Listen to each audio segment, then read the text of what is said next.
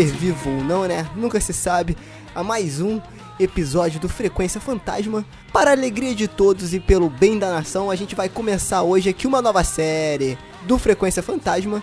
Para você que não sabe, a gente já tem uma série é, de indicações da Netflix, onde a gente pega filmes de terror, suspense, mistério e tudo isso. É, e a gente faz umas recomendações, é um episódio pequeno, um outro formato, só duas pessoas ali rapidinho pra você. Então se você não conhece, procura no Frequência Fantasma ou no site cronologiadoacaso.com.br, indicações da Netflix, uma série de a princípio cinco episódios, né? Não sei. E a outra nós vamos começar hoje. Não tem um nome específico ainda. Se você está ouvindo isso aqui e tem um nome legal aí na cabeça pra dar pra gente, nós aceitamos sugestões, que a gente não decidiu nenhum nome específico. Mas qual é a nossa ideia? A nossa ideia é a gente pegar um país, né, um país específico e fazer, é, bater um papo sobre o estilo de toda a cultura e tudo que tange o cinema de terror desse país, né? E a gente pensou é, em começar, eu acho que seria a melhor forma de começar com o Japão. O Japão, que é um país que hoje a gente tem muita influência, principalmente do cinema de terror. E a gente vai bater um papo sobre a cultura, o estilo de filmes de terror japonês. E claro, vai chover recomendações pra você aí, então fica com seu caderninho do lado aí pra anotar os filmes. E claro que eu nunca estou sozinho, né? Espero que dê tudo certo hoje. Estou aqui com o nosso síndico do Cronologia do Acaso, Emerson Teixeira. É isso aí, cara. Sempre quando você vai me citar e falar síndico, você gagueja. Não deve ser por acaso, né? Eu transmito essa. essa Eu fico é, nervoso. Sombras. Isso é, místico. É. E também estamos aqui hoje. Hoje é um papo só cueca, hein? A Pamela não tá aqui hoje. É... Eu tô aqui também com o fã número 1 um Só da cueca não, franquia. porque eu tô de calcinha. Não, não vem. Ah, tá. É, ainda mais Não. no mundo de hoje, né? Não seja ofensivo. E agora o Emerson ele vai querer, ele vai querer fazer textão no Facebook agora. Hoje, hoje vamos falar sobre preconceito.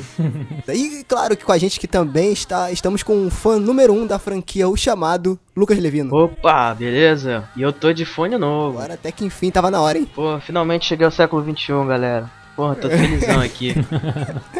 Tá equipado. Chegou o fogo aí também? Fogo? É, o fogo, o fogo, Fogo, é. é fogo. Fogo é tenso, Energia cara. elétrica. Não, fogo eu já sabia já, pô, bater uma pedra na outra. O problema mesmo era conseguir manter a chama acesa, tá ligado?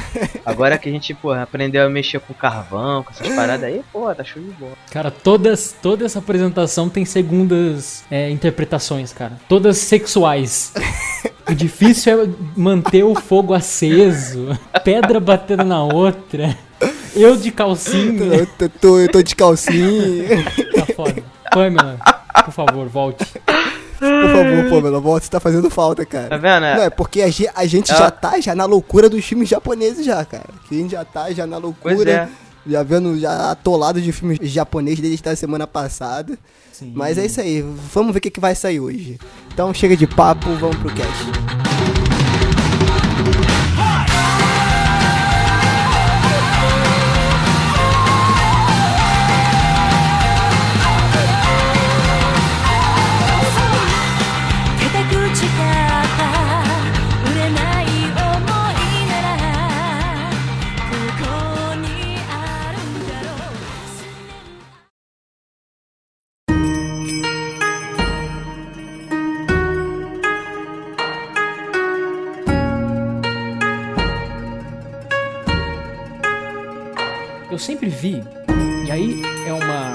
Afirmação e também um questionamento pra vocês, tá?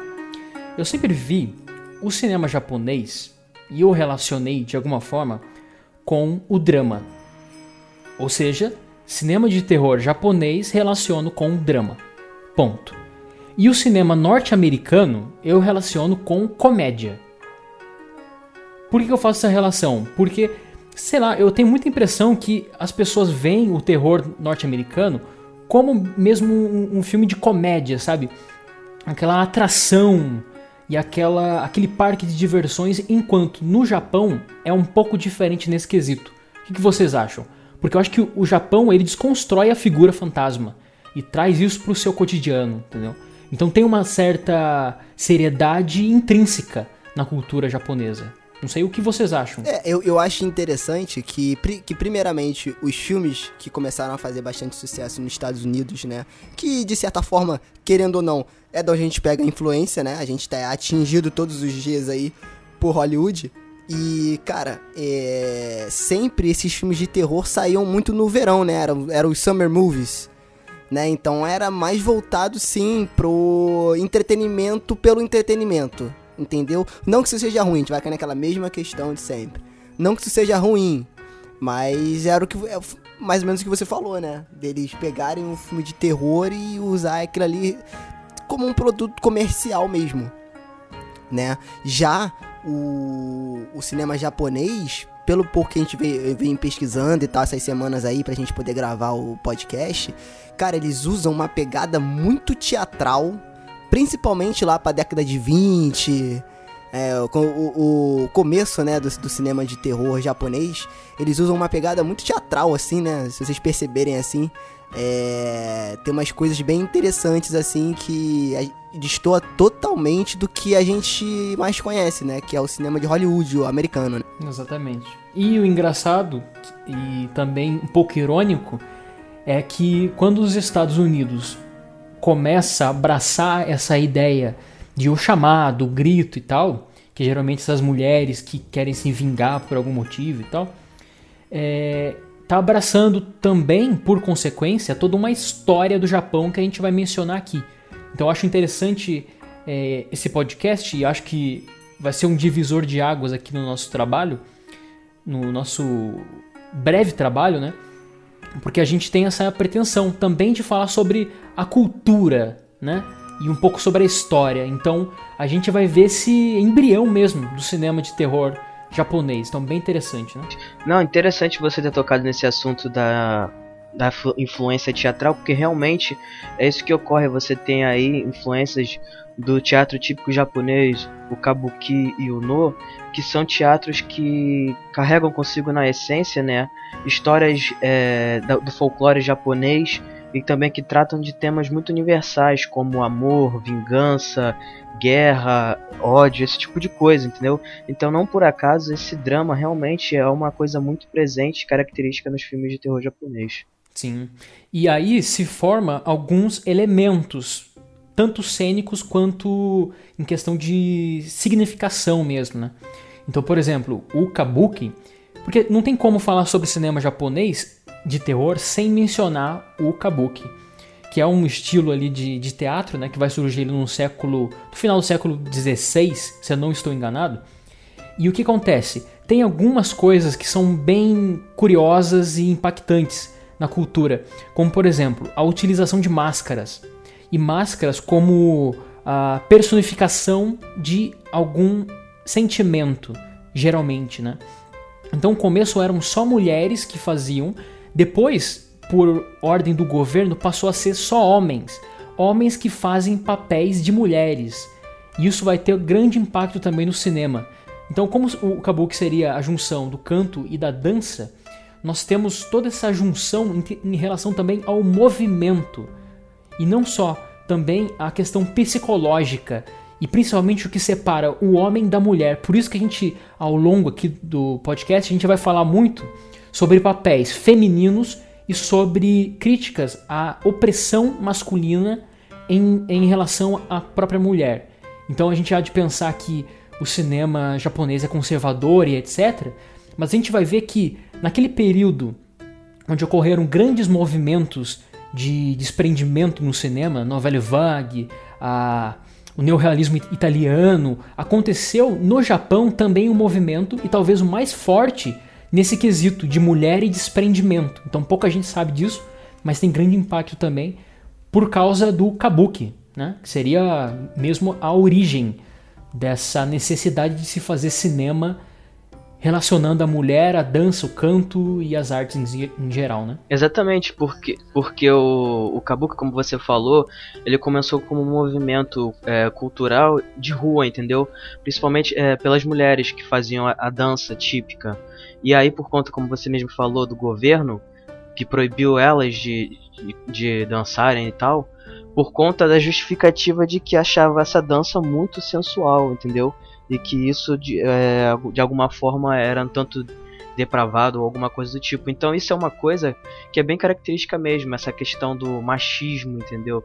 Da, do lugar da mulher na sociedade, que é extremamente é, comum no, na, nos enredos de, de, desse gênero, entende? No Japão. É, e eu acho até bacana que a gente já pode começar a citar alguns filmes, como por exemplo, o, uma página de loucura de 1926, né? Que ele traz muito intrínseco aí e combina muito bem com o que o Emerson falou do lance do uso das máscaras e da parte teatral, né? Sim.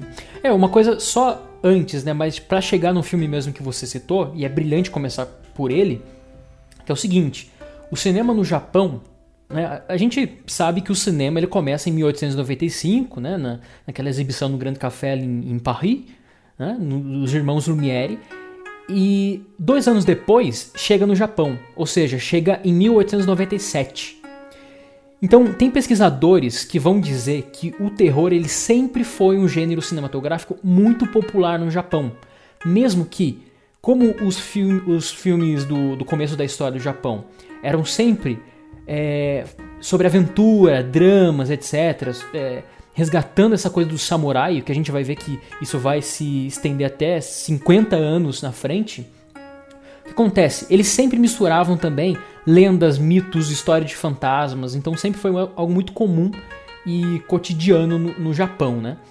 Então, e outra coisa, principalmente, depois da guerra mundial, o que aconteceu? Se perdeu muitos desses filmes do começo da história do cinema japonês. Então a gente vai ter aí uma lacuna muito grande nessa história. Então se na França a gente vai ter uma sequência, Georges Méliès fazendo muita experimentação, etc. A gente não vai ter acesso a esse material no Japão porque se perdeu. Então vão ter até alguns filmes aí na década de 20 que a gente vai ter conhecimento, mas mesmo somente por é, pesquisas acadêmicas. Porque para assistir mesmo é só em festivais e olhe lá ainda porque é muito complicado.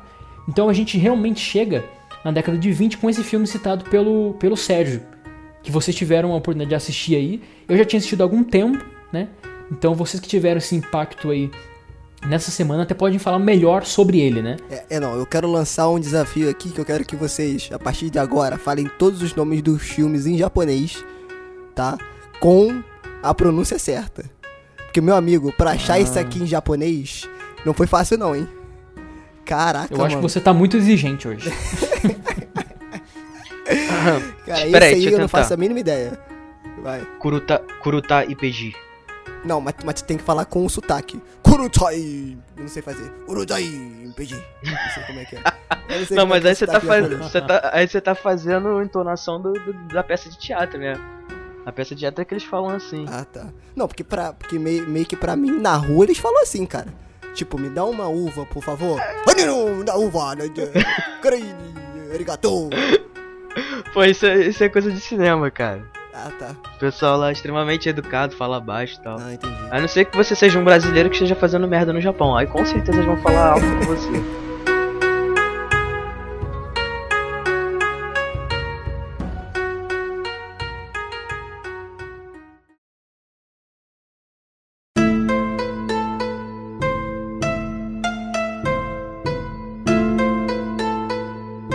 Então, cara, eu assisti esse filme por indicação do Emerson mesmo, inclusive para fazer esse episódio.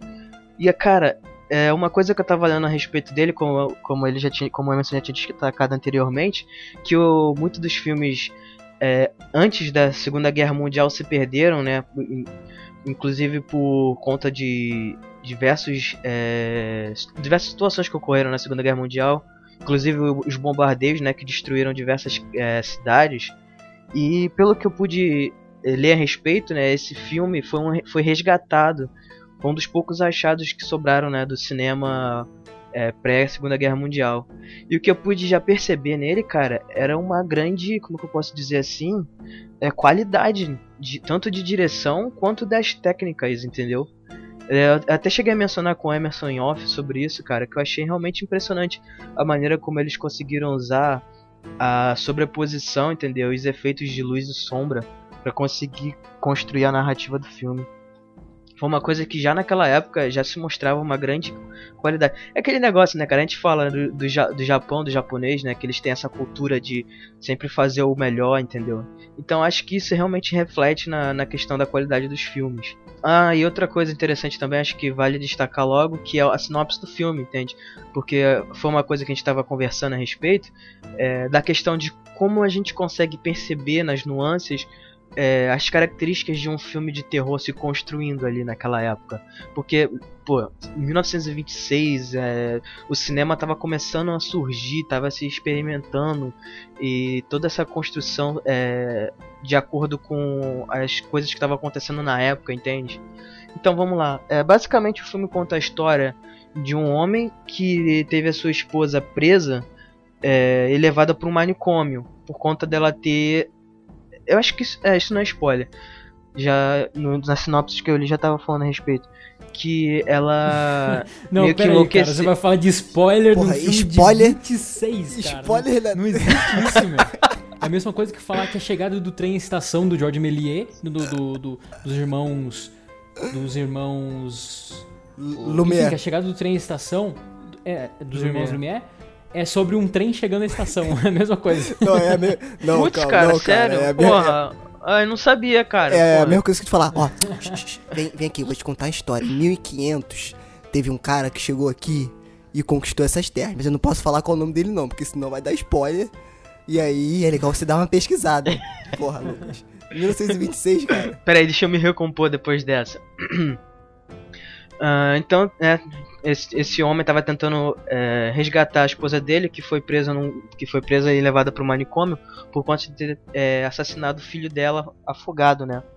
E aí é, é o drama dele tentando é, descobrir uma maneira de resgatá-la daquele manicômio. Mas o interessante do filme é que você mergulha fundo na, na vida das pessoas que estão naquele manicômio, tanto homens quanto mulheres, que são separados por alas, entende? E aí você vê, digamos assim, a visão daquelas pessoas, entendeu? Tem muita. É, muito trabalho com os efeitos para poder construir a visão das pessoas, né? que estão meio que estão enlouquecidas e tal. Então você a pessoa ela pega um objeto e, e, e, transforma na mente dela aquele objeto em outra coisa, entendeu? Então o filme ele trabalha muito com isso e também a questão da música. A música se torna muito presente no filme para poder é, representar as emoções, né? Daquele, daquela situação, entendeu? Então você consegue sentir é, a tensão, você consegue sentir a confusão no, no, filme, entendeu? Eu acho que isso já mostra. Já mostra? Já, já mostra. mostra, é só, é só a partir mostra... de 50. já mostra uma qualidade é, muito louvável, né, do cinema japonês naquela época. Perfeito, cara. E assim, só antes, antes de complementar aqui, Nesse podcast, cara, eu vou soltar 500 milhões de indicações, cara. Me segura. Os ouvintes. Não, é, essa que é a intenção, cadernos, vai embora. Cara. Porque o diretor desse filme, que é o Teinosuke Kinogasa, ele é um cara que fez um outro filme chamado Portão do Inferno lá na década de 50, que é muito bom também. Mas o interessante desse filme, Uma Página de Loucura, que ele não é só um dos melhores filmes japoneses, ele é um dos melhores filmes da história do cinema. Porque em 26 a gente estava tendo o expressionismo alemão. A Alemanha estava tomando o mundo com seus filmes, que né, todos pautados na sombra, na, nas silhuetas, nos monstros, nas criaturas, enfim, também um pouco na realidade, né, ainda que oculta. É, e esse filme ele vai na contramão de tudo que a gente acabou de falar, que é nas questão, questão das, das lendas, dos mitos e principalmente dos fantasmas. Aqui não existe fantasma. O que existe é uma brincadeira com a loucura. E brincadeira, digo, é análise porque é uma estrutura completamente documentarista. É, esses elementos que a gente citou do kabuki, que é o, a, o teatro, enfim, eles são subvertidos aqui, como por exemplo, o filme tem um momento que tem uma fotografia de uma dançarina que é rasgada na parede, ou seja, sua memória está rasgada. Tem inserções bem oníricas, com tambores, movimento, transições acontecem aos montes aqui. Então é um filme que não só na sua audácia da ideia, do conceito, de se acompanhar pessoas é, doentes mentais, mas também na forma de se fazer isso. Então é um filme, o, o diretor, o Tenosuke, ele é transgressor também na linguagem. Tanto que é o filme da década de 20, 30 e 40. É o principal representante dessas décadas aí. É uma página de loucura. Então, assim, é um filme muito, muito, muito importante e relevante pra gente entender essa estrutura inicial do cinema japonês. E que bom que salvaram esse filme, né? Pelo amor de Deus. que bom, né? Bem interessante. E aí tem tudo, né? Tem máscaras, tem dança, tem músicas. É, é impressionante. É um brinde mesmo à arte na sua composição mais visceral, né? É, e vale a pena aqui destacar rapidinho, como você falou que você vai é, soltar muita indicação, é, vale a pena a gente dizer antes de tudo para os nossos ouvintes de que a gente vai deixar listado todos os filmes e diretores mencionados aqui, entendeu? Então para você não ficar desesperado aí com um bloquinho tentando anotar, tentando entender nome, coisa e tal, pronúncias, enfim, vai estar tá, vai tá listado aí, né? Então, Ó, pode isso aí, tranquilo. Quem, isso aí quem tá falando é o Lucas, tá? Porque eu que faço o post, ele que vai pesquisar todos os filmes e vai botar no post. Quero nem saber, ele que se vira aí. Não, já tá, já tá pesquisando aqui, meu filho. Eu fiz meu dever de casa, ó. E, e tu ainda vai ter que botar o nome em japonês. Quero nem saber. Não, eu, eu anotei tanto, tanto nome que ficou conhecido no mundo quanto o, nome em japonês. Aí, ó. Tá vendo? Eu já posso tirar um 10 aí. Eu vou tirar um 10. aí, então você aí que tá que ainda das antigas e tá com um caderninho, anote aí uma página de loucura de 1926. Cara, eu que sou meio ignorante na cultura nipônica, é. Assim, eu vou ser bem sincero. Eu, como amante de filmes de terror, eu sou um poser, um loser. Porque eu não conheço tanto da cultura japonesa de cinema de terror. Né? Eu curto. Eu vejo bastante coisa mais latina, é, espanhola, etc. Mas engraçado, eu nunca parei assim, claro que eu vi bastante filmes assim japoneses, mas nunca entrei mesmo de cabeça e comecei a ver muita coisa. O que que seria assim, eu não sei também se vocês vão conseguir explicar, porque ninguém aqui é professor de história e essas coisas assim. Mas o que, que seria o teatro kabuki, cara? É tipo, é um estilo diferente, é um estilo só pro japonês, só pro nosso ouvinte também ficar meio que. É, é, é ficar meio que sabendo do que se trata um pouco. É, porque eu também não sei. É um estilo diferente de fazer teatro. Então, vamos pedir para você retornar o podcast depois. você retroceder lá no começo. Não, cara, na verdade é, é uma forma de teatro deles, né, cara? Não, não tem assim, Entendi. não é um não, então, movimento, então, é. enfim. Ah, é então, isso que eu queria saber. É, a estrutura cultural deles que fizeram isso. E foi modificada por causa do próprio governo que proibiu, entendeu? Por conta da sexualidade ah. que era explorada por conta das mulheres, né? Os, assim, o, é dito que o governo começou a limitar porque os homens iam mais para ver as mulheres, é, muitas vezes sexualizadas por conta da dança, etc., do que propriamente pela arte, entendeu? Ah, entendi. Agora Mas é confuso, cara, entendeu. é nebuloso demais, ah. assim. Sabe? Então, pessoas que estudam teoria de teatro, o meu nunca foi. Eu nunca estudei teoria de teatro muito relacionado com o Japão, né? Conheço de passagem o Kabuki, o No também, mas eu sou mais sei lá, Antonin Artaud, assim, é mais a minha linha de pensamento, sabe? Mas é mais ou menos isso, é uma é um conflito grande de tradições que foi reunido de uma maneira que criou-se essa estrutura toda, entendeu? Assim, isso, as modificações vão desde o palco, porque o palco é diferente, a, o cenário é diferente, o que compõe, os elementos que compõem o cenário são diferentes. É utilizado muito, muita música, então é música constante, mesmo em diálogos e monólogos.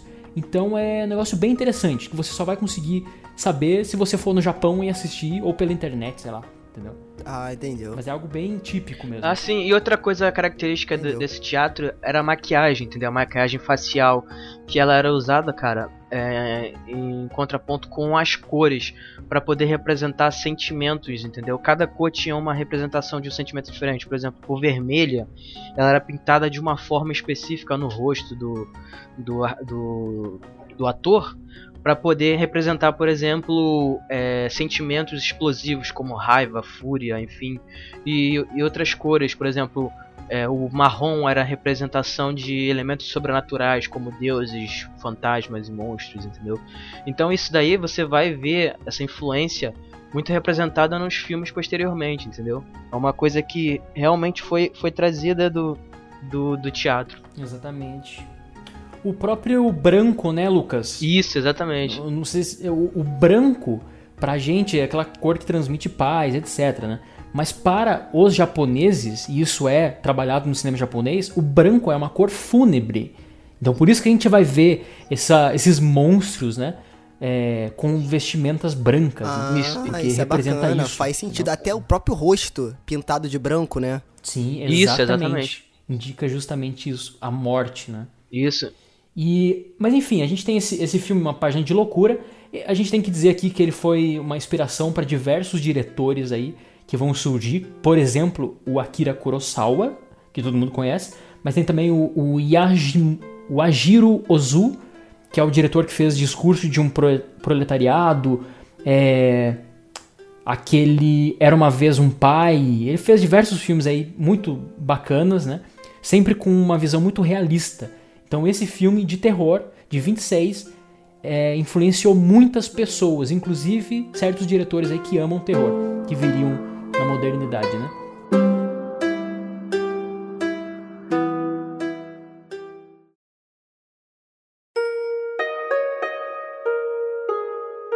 Aí a gente tem um espaço de tempo entre esse filme e aí na década de 50. Porque o que vai acontecer? A gente pode separar o cinema de terror japonês em algumas, é, alguns elementos, vamos dizer assim. Tem os de fantasmas, tem os, os de monstros, tem também os filmes de tortura, que vão até ser bem trabalhados na modernidade, mas também no- nos clássicos. Tem os filmes tecnológicos, como por exemplo aquele The Iron Man lá, que é bem cyberpunk e tal, né? E o Cairo, né? E É, o Cairo também, Esse, exatamente. esse, esse filme, o Iron Man, o Tetsu, eu mostrei o trailer pro Serginho, cara. Ele se acabou de rir, é sensacional esse É. filme. E, e- e passando Vale desse, tem o. J-Horror, que seria a modernidade, né? Mas assim, o que vai acontecer então nos anos 50 são a ascensão dos filmes de monstros. Então a gente tem que lembrar que nesse período aí, de 26, né? Então, década de 30, 40, vão surgir ao longo do. eh, enfim, vão surgir no mundo diversos filmes de terror. Então, por exemplo, os países Itália, Inglaterra e México são os principais produtores de terror. Então a Inglaterra, lá a Hammer, a Itália vai surgir lá o Mario Bava, etc., que vai inspirar o Lutfut depois. O México vai ter diversos filmes aí é, de terror também, personagens icônicos, vão trabalhar muito o personagem do a- o, o monstro vampiro, etc. E a resposta para tudo isso do Japão vai ser os filmes de monstros, criados principalmente pelos estúdios Toho da EA e o que vão produzir, por exemplo, Godzilla em 54, que é o filme mais famoso, né? Não, Godzilla não. Gojira! É, Gojira, exatamente. que é Que é dirigido pelo Ishiro Honda, né? É. E que deu a origem a mais de 28 filmes da produtora Toho, na verdade, né? Isso sem contar desenhos animados, etc. Exato, Então, que aí tem muita é um influência. Tem muita influência dos tokusatsus também, né? Veio muito aí Sim, do é, não, esse filme, É, é nessa época, esse né? filme vai, vai inaugurar o gênero Tokusatsu, entendeu? Tanto no cinema e depois futuramente na TV. E uma coisa que vocês estavam comentando é que esses filmes, principalmente o, o- o Gojira, tá? Porque eu, eu acho um filme extremamente profundo, sabe? Até filosófico, até eu diria. Porque a gente sabe que esses monstros são personificações do medo que se passava ali no Japão, né? Depois de Hiroshima e Nagasaki. Exato. E também com a Guerra Fria, Com a né? Guerra Fria, exato. Então aquele medo, aquela desconfiança do que poderia acontecer amanhã é, são personificados no, na criatura Godzilla. Então é bem interessante. Vale a pena destacar também que a fantasia, né, o design da fantasia do, do Gojira no clássico de 54, ela foi pensada para ser bem, bem parecida com um cogumelo atômico, entendeu?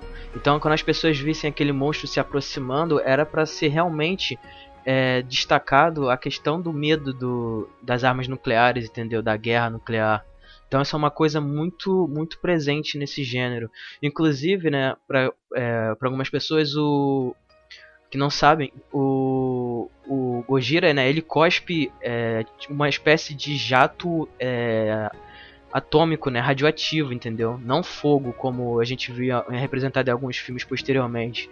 E inclusive no filme é, é muito presente a questão da, do uso das armas nucleares, do perigo que elas representam, entendeu? Então essa análise profunda do filme, é, ela se dá justamente nisso, nesse aspecto. Então a gente pode destacar aquela questão mais entretenimento que ficou conhecido e que gerou uma franquia que aí começou a, a, perder esse elemento mais profundo, mais reflexivo, conforme o tempo e virou mais um entretenimento, virou uma, figura mais do folclore e da televisão, mas que se originou realmente num medo muito, é, muito real das pessoas que viviam naquela época. É, cara, é muito engraçado, assim, não engraçado, é engraçado porque é, eles levam Gojira muito a sério, né? O, ja, o japonês leva muito a sério e a gente vem aqui pro ocidente é meio piada, né? Se a gente for falar de Godzilla aqui no ocidente, ele cai muito como se fosse uma piada, ou é monstro, filme de monstro e tal. E realmente, levando, sabendo desse contexto, né? Não tem nada de monstro. Não é o monstro pelo monstro, entendeu? Tem toda uma reflexão aí é, contextualizada do Japão. Né? Exatamente. Né? E a gente tem que falar do, do diretor, né? Porque, enfim, um filme aparece em diversos, né? Porque o Ishiro Honda, ele vai fazer na década de 50 e 60 diversos filmes de monstros. Dentre eles eu destaco o Mata, Matango, que é, o, é um filme onde sete pessoas caem numa ilha e essa ilha tem monstros, etc. É uma história assim de náufrago com ficção científica monstros estranhos, enfim, é bem interessante. Esse é de 63. E tem um outro chamado Mazura, que é um filme também de monstros, né? Então é bem interessante. Esse de 61. Só para dizer como o diretor também foi importante, além de outros filmes do Godzilla, né? Ele não fez só o primeiro, ele fez diversos.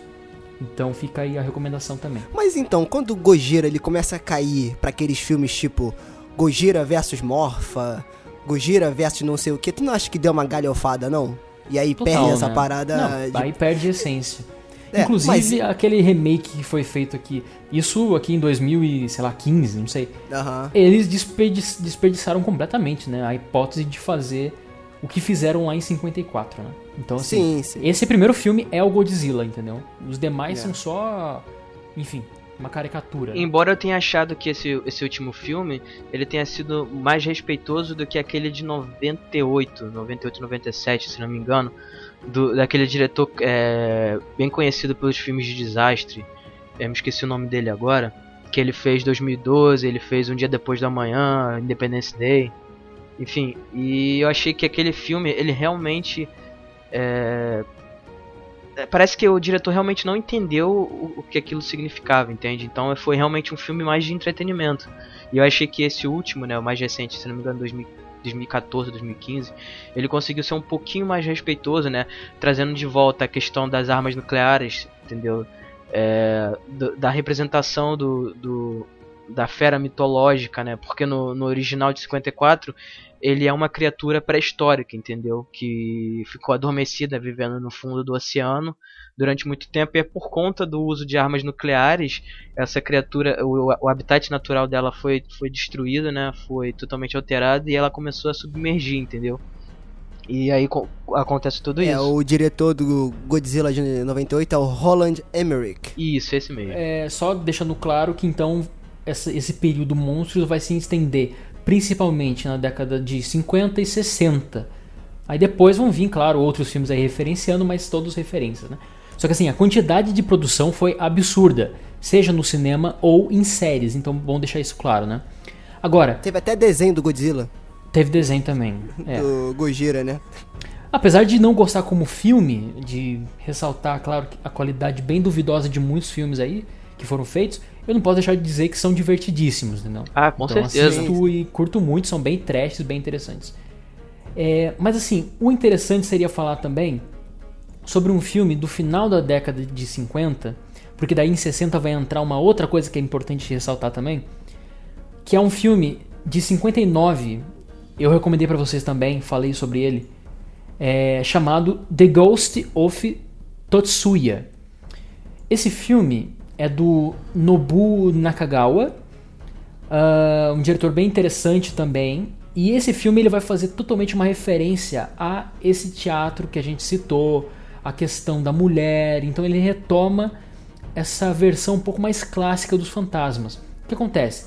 Esse filme ele, ele fala sobre um, um casamento, né, um homem e uma mulher, cercado de, de erros. Então é um casamento que já começa de uma forma completamente errada, repleta de mentiras, etc. E esse homem ele decide matar a mulher dele.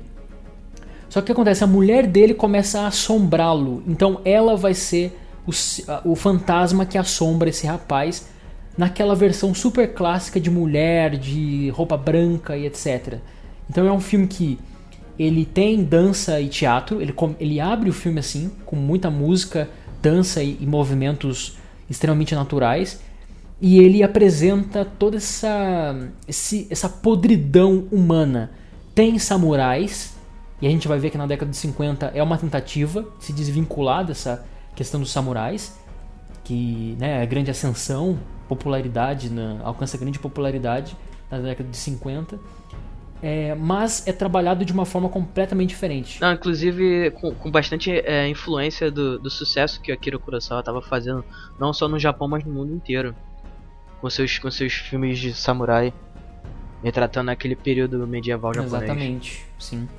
Então esse é um filme bem interessante aí, super recomendado. Até por conta também da linguagem, porque ele utiliza muito o, a, o espaço da casa. O casamento não tá bom, né? Então, o diretor ele vai reforçar isso através dos enquadramentos, sempre pressionando os personagens assim entre objetos e paredes, é, cercas e tal. E aí entra uma coisa interessante, o, o, Sérgio vai poder continuar aqui, porque esse diretor, Nobu Nakagawa, ele é um diretor super importante, porque ele vai caminhar aí de mãos dadas com um movimento que iria chegar no, no cinema japonês, que é a novela vague japonesa, também conhecida como Noberu Bagu. Tanto que ele vai fazer um filme na década de 60, mesmo em 1960, chamado Jigoku, que é Inferno, que você assistiu, né, no Sérgio? Sim, esse filme é legal. Esse, eu estava esperando ansiosamente chegar na década de 60. Só que antes da gente começar a década de 60, eu queria só falar uma parada, uma parada que eu percebi vendo os filmes que eu achei bem diferente da pegada aqui ocidental. Os fantasmas, primeiro que o japonês, ele representando o fantasma, é uma coisa muito mais teatral, né? E aí a gente pode ter todo esse contexto aí é, do, do, passado do que o americano, por exemplo, de Hollywood. O que, que eu percebi? No, no, de Hollywood, como, é, como que são os fantasmas, entre aspas, assim, monstros, demônios, essas coisas. Eles vão assustam e matam ali a vítima, a pessoa. E aí, matou um, mata dois, mata três, aí no final ele é pego, exorcizado, é, acabam com a maldição, etc e tal. O japonês é diferente porque ele realmente assombra a vítima. Então é todo um processo. E aí, por isso que eu acho maneiro e eu acho interessante quando o, a pegada teatral entra nessa questão. Porque todo o movimento, tu, tu, tu, toda a música e, e claro, o, o, a, o conhecimento técnico lá do diretor para poder enquadrar, filmar e tal, tudo isso complementa para pro, pro, pra teu, pro teu sentimento de, de assombração, cara. De você realmente fica assustado, você fica incomodado, né? É, é uma coisa bizarríssima, cara, que eu tava percebendo assim que é totalmente diferente da cultura ocidental o jeito que eles utilizam o fantasma, né? Sim. Aí retoma aquilo que eu disse lá no começo, que para mim parece muito mais que eles é, eles estão vinculados com o drama, entendeu? Porque o fantasma sempre vai representar alguma lacuna psicológica, algum medo intrínseco da cultura né? É, inclusive, isso aí é um reflexo da, da, da questão cultural no que, no que diz respeito à, à mitologia shintoísta e também da, das religiões, né? Presentes no, no Oriente como, como um todo, como por exemplo o Zen budismo. Então você tem toda essa particularidade religiosa e, e cultural que difere muito do, da visão ocidental, entende? Então, é, a representação do medo, do inferno, de, de, criaturas mitológicas, demônios, enfim, é uma coisa totalmente diferente, entendeu? Do, do que a gente está habituado a ver nos filmes ocidentais.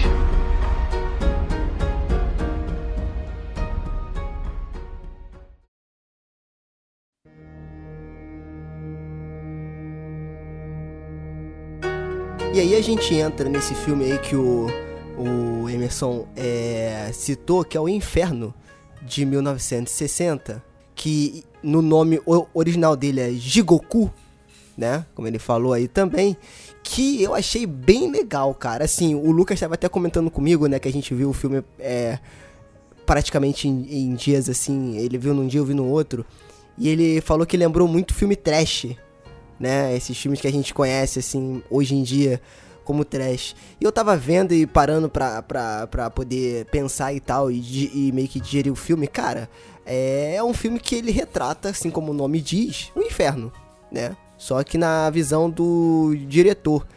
E é engraçado, cara, que a gente já começa a ver a pegada de gore do cinema ja japonês, que é muito presente.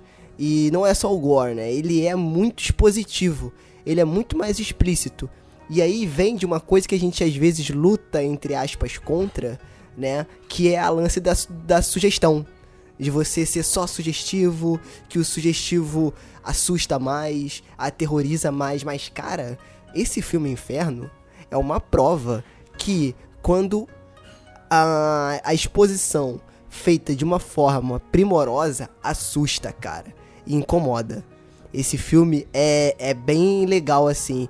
Quer dar a sinopse um pouco do filme pra gente, Lucas? Então, o filme conta a história de um, de um rapaz que ele havia se tornado noivo muito recentemente. E que por conta de um acidente de carro, ele acaba vitimando uma pessoa que não tinha nada a ver com a história e ele acaba se sentindo culpado por, aquele, por aquela morte, entende?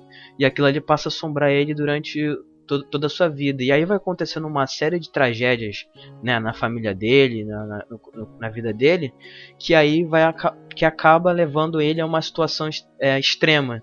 E aí no, no, final, e aí da metade pro, pro final do filme, nós temos aí a representação, é, a construção do, do, do inferno como uma uma figura religiosa e mitológica do, do Japão, entende? Que é uma coisa bem, bem diferente. Outra coisa que eu acho que ele pega no ponto também, que é o que é inferno para você, né? E para cada um. Sei lá, ele pode ser representado de uma forma para mim isso, e ser isso. representado é no, de uma outra é forma é para você. Será que era aquilo que você. É, exatamente. Né? É, no filme, é, são mostradas outras pessoas, entendeu? Naquela situação lá, sofrendo no, inferno. E aí você vê que ca cada pessoa tem um tipo de entre aspas, crime, né? Um Exato. tipo de pecado e cada, cada pecado tem uma punição diferente. Então é basicamente é, um inferno diferente para cada pessoa, entendeu? E aquilo ali é, é, trabalhado numa questão muito mais psicológica, entendeu? Porque Exato. você tem é, coisas do tipo é, memórias daquela pessoa, entendeu? É, coisas do passado dela são, são, são utilizadas como pretextos, entendeu? É como se ela fosse realmente julgada, entendeu? Por uma força ali superior, uma força é, espiritual, entende? E isso aí é realmente uma coisa muito interessante, já, já começa a mostrar, né, uh, os trejeitos de, da, da, do terror psicológico característico do, dos filmes de terror japonês. E outra coisa também que é sensacional, cara, que é detalhe mas como o detalhe importa, é que o inferno retratado no filme é simplesmente um cenário todo preto. É tudo preto. Isso. Não, tipo assim, então a gente vê, ah, pensa em inferno, lugar pegando fogo, é, o demônio com chifre, tridente, espetando teu rabo. Não, cara. Lá é tudo negro, é um cenário todo negro, e o cara vai andando no inferno e vai vendo o inferno de cada um. E cara, o jeito que o cara mostra isso, o jeito que o que o, que o diretor mostra isso, o Nobu Kagawa, acho que é assim que se fala o nome dele, não sei. É, cara, é muito bizarro. E é o que eu, o que eu falei, você não toma susto. Você realmente fica assombrado, cara. É uma sensação ruim.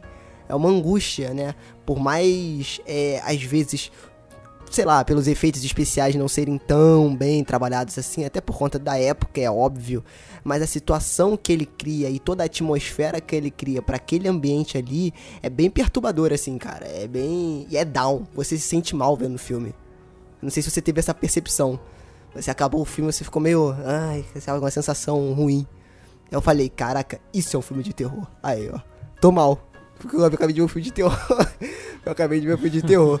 É bacana, cara. Esse filme foi bem legal e ele começou bem a década de 60 aí pro cinema japonês. É. E sem sombra de dúvidas, ele representa não só um bom filme, como também uma ruptura com o classicismo. Porque se a gente pensar, a década de 60 no Japão, houve então essa ascensão desse movimento, né, a Noberu Bagu, que nada mais representa do que a novela vaga japonesa. E também tinha como pretensão essa quebra do classicismo. Então, se você tinha filmes de samurais, etc., sempre mostrando essa, essa visão romantizada do Japão, a partir da Noberu Baku, certos diretores eles vão fazer filmes que é, direcionam suas lentes para os jovens.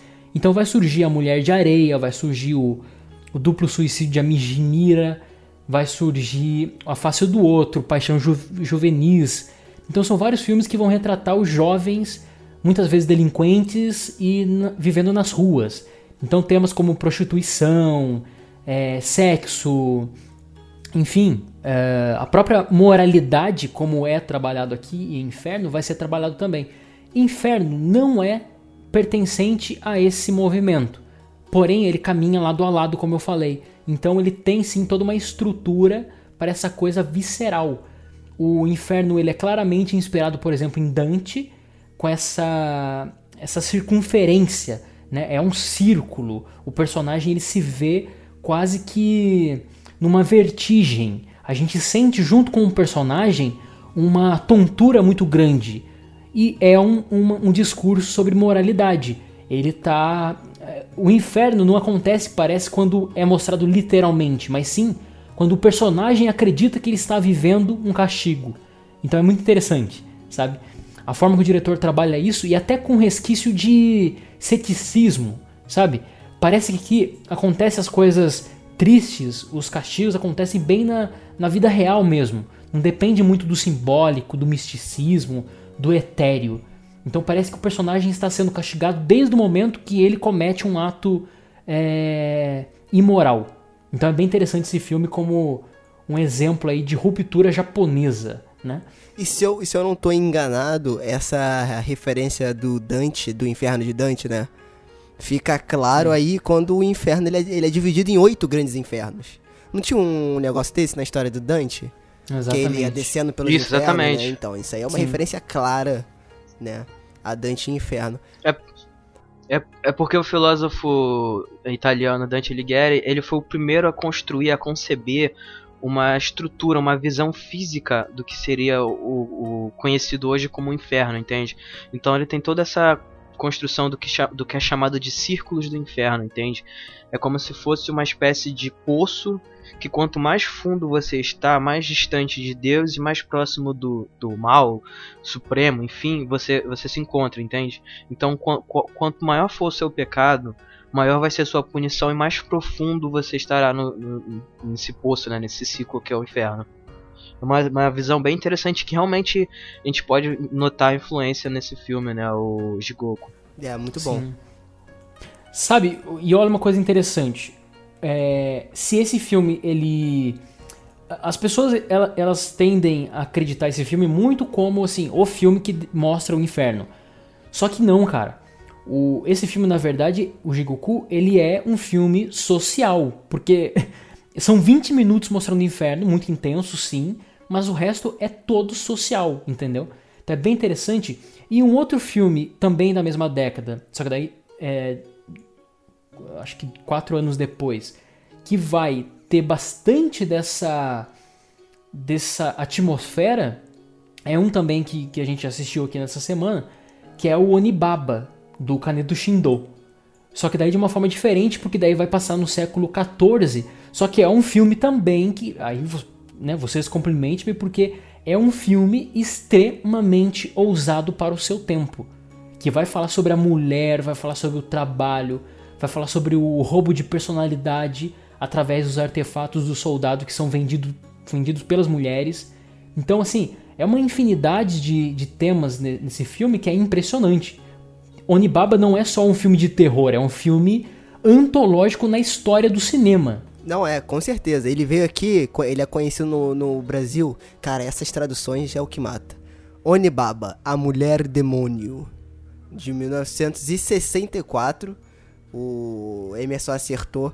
aí em cheio do Caneto Shindo. Cara, esse filme aqui, é, é, ele é muito interessante, porque, novamente, ele traz todo aquele conceito que a gente falou no começo, do uso das máscaras, do uso da pegada teatral, né? E, cara, ele tem várias camadas. É um filme de várias camadas. Esse filme você pode, pode ser encontrado tanto com essa tradução, né, de A Mulher Demônio, ou então como Sexo Demoníaco. Que é realmente uma. Como é que eu posso dizer? É uma referência né, ao conteúdo do filme. Mas, é, digamos assim, literalmente, né, o Onibaba significaria alguma, alguma coisa como é, a, a velha, a mulher velha, né, a velha demoníaca ou algo do tipo, entende? Então, eu acho que a tradução até que não foi muito distante, né, do, do significado original. Mas assim, dando uma rápida é, resumida na história, né, uma sinopse, é, conta a história de, de uma mulher, né, uma senhora e, e sua nora, que vivem né, numa situação de, de, pobreza durante um período de guerra no Japão, e que a sua nora é, e que o filho dela, né, havia, havia ido lutar na guerra e elas acabam ficando sozinhas, né, naquela toda aquela situação. E aí, por conta de uma série de acontecimentos, a, a filha, a, a nora dela começa a se distanciar muito dela. E aí ela acaba se vendo numa situação que ela tem que agir de alguma forma, né, um tanto quanto extrema, para poder mantê-la próxima dela, porque ela acredita que sem ela, né, sem a ajuda da nora dela, ela não vai conseguir sobreviver. E aí, como o Emerson bem, bem é, destacou, essa questão realmente da, da sociedade e da, da, da presença, né, da, do papel da mulher na sociedade é muito, muito bem explorada nesse filme, entende? Então, assim, é, elas acabam se tornando é, é, ladras e saqueadoras no sentido de que naquela época era uma situação é muito comum de se acontecer. Né? Durante muito tempo o Japão se encontrou em um período de guerras é, violentas e extremas e as pessoas que não participavam das guerras acabam ficando numa situação muito, é, muito precária, entende? E aí, para poder sobreviver, eles se aproveitavam do, do, das batalhas que ocorriam e, a, e, quando elas terminavam, né, eles invadiam o campo e tentavam roubar os equipamentos e as armas dos soldados que haviam sido mortos, entende? Porque eram coisas extremamente difíceis de se confeccionar e aí, da, de vendendo esses equipamentos, elas conseguiam manter a sua subsistência. E aí, é, é, esse período, né, ele é bem retratado, de uma forma um tanto quanto contida, é claro, porque o foco, na verdade, realmente é as relações das pessoas, né, a questão mais psicológica de como cada um vai reagir diante dessa situação. E realmente é um filme que digamos assim, ele retrata um período histórico do Japão e ele tem um, um ar, eu acredito, de folclore, de folclore não, de fábula. Porque ele tem uma questão moral envolvida, como as fábulas costumam retratar. É, pelo que eu tava pesquisando antes de falar aqui, ele é baseado numa parábola budista. Aí, tá vendo? Esse filme. É uma parábola budista aí que vai lascar tudo. Quando você fala Yomi Odoshi no Men. Entendeu? É isso aí, anota aí se você conseguiu pegar. E o que eu achei mais legal, cara, é a primeira coisa, antes de tudo, como ele consegue. O cinema de, de terror japonês segue por uma linha. E aí você acha que vai ser todos os filmes naquela linha. E depois ele desvia e depois volta. Enfim, esse filme, cara, não tem nada de sobrenatural. Isso que é o mais maneiro. É realmente são pessoas ali né? E, e, e, tem uma questão que, claro, tem o papel da mulher na sociedade, é, eu acho que toca também um pouco na, no. Eu, eu, não sei como é que é o nome tecnicamente, mas é algo. É estresse pós-guerra, alguma coisa assim, né? Que acontece depois com as pessoas, depois da guerra e tal. É, essa questão mais psicológica. Mas, isso que eu acho engraçado. O filme é de 1964. Nós estamos aqui. Eu vou datar o podcast mesmo, Dani. Estamos em 2018. Né? Se você tá ouvindo isso aí no futuro. É, que bom que isso chegou até você. Mas assim, é, a gente tá é, no presente agora, onde quer que você esteja. Cara, uma das questões principais do filme é o lance de você. de. de não é um povo, mas. É, é, é uma, uma vida miserável, né? E as pessoas justificarem as ações delas, que elas tomam no filme, por conta desse contexto que elas vivem né? E tem muita pegada de sobrevivência também. E, cara, é, é uma questão que é discutida hoje em dia, né, se a- o garoto, não tô falando que é certo ou errado, mas se o garoto que rouba ou furta por conta de necessidade, ele merece uma pena menor ou maior, ou ser julgado de forma diferente. É engraçado, né, cara, que como o cinema realmente. né, na- não, não é só porque a gente gosta, mas como o cinema conta história, né? Se você quisesse contar a história do mundo no cinema, você contaria. E a gente, e a gente foi lá no Japão buscar isso. Perfeito. E é o que acontece, né? Exato. E é um filme extremamente político, né, cara? Por Exato. conta disso, né? Ah, eu lembro, é, eu, eu assisti. E não é um filme chato. Não, Ele é extremamente alguma. político e não é nada chato. E aterroriza pra Ele caramba. aterroriza muito porque é real, né? A gente sente isso na pele. É uma mistura de pobreza, mas Exato. principalmente a questão da feminilidade mesmo, né?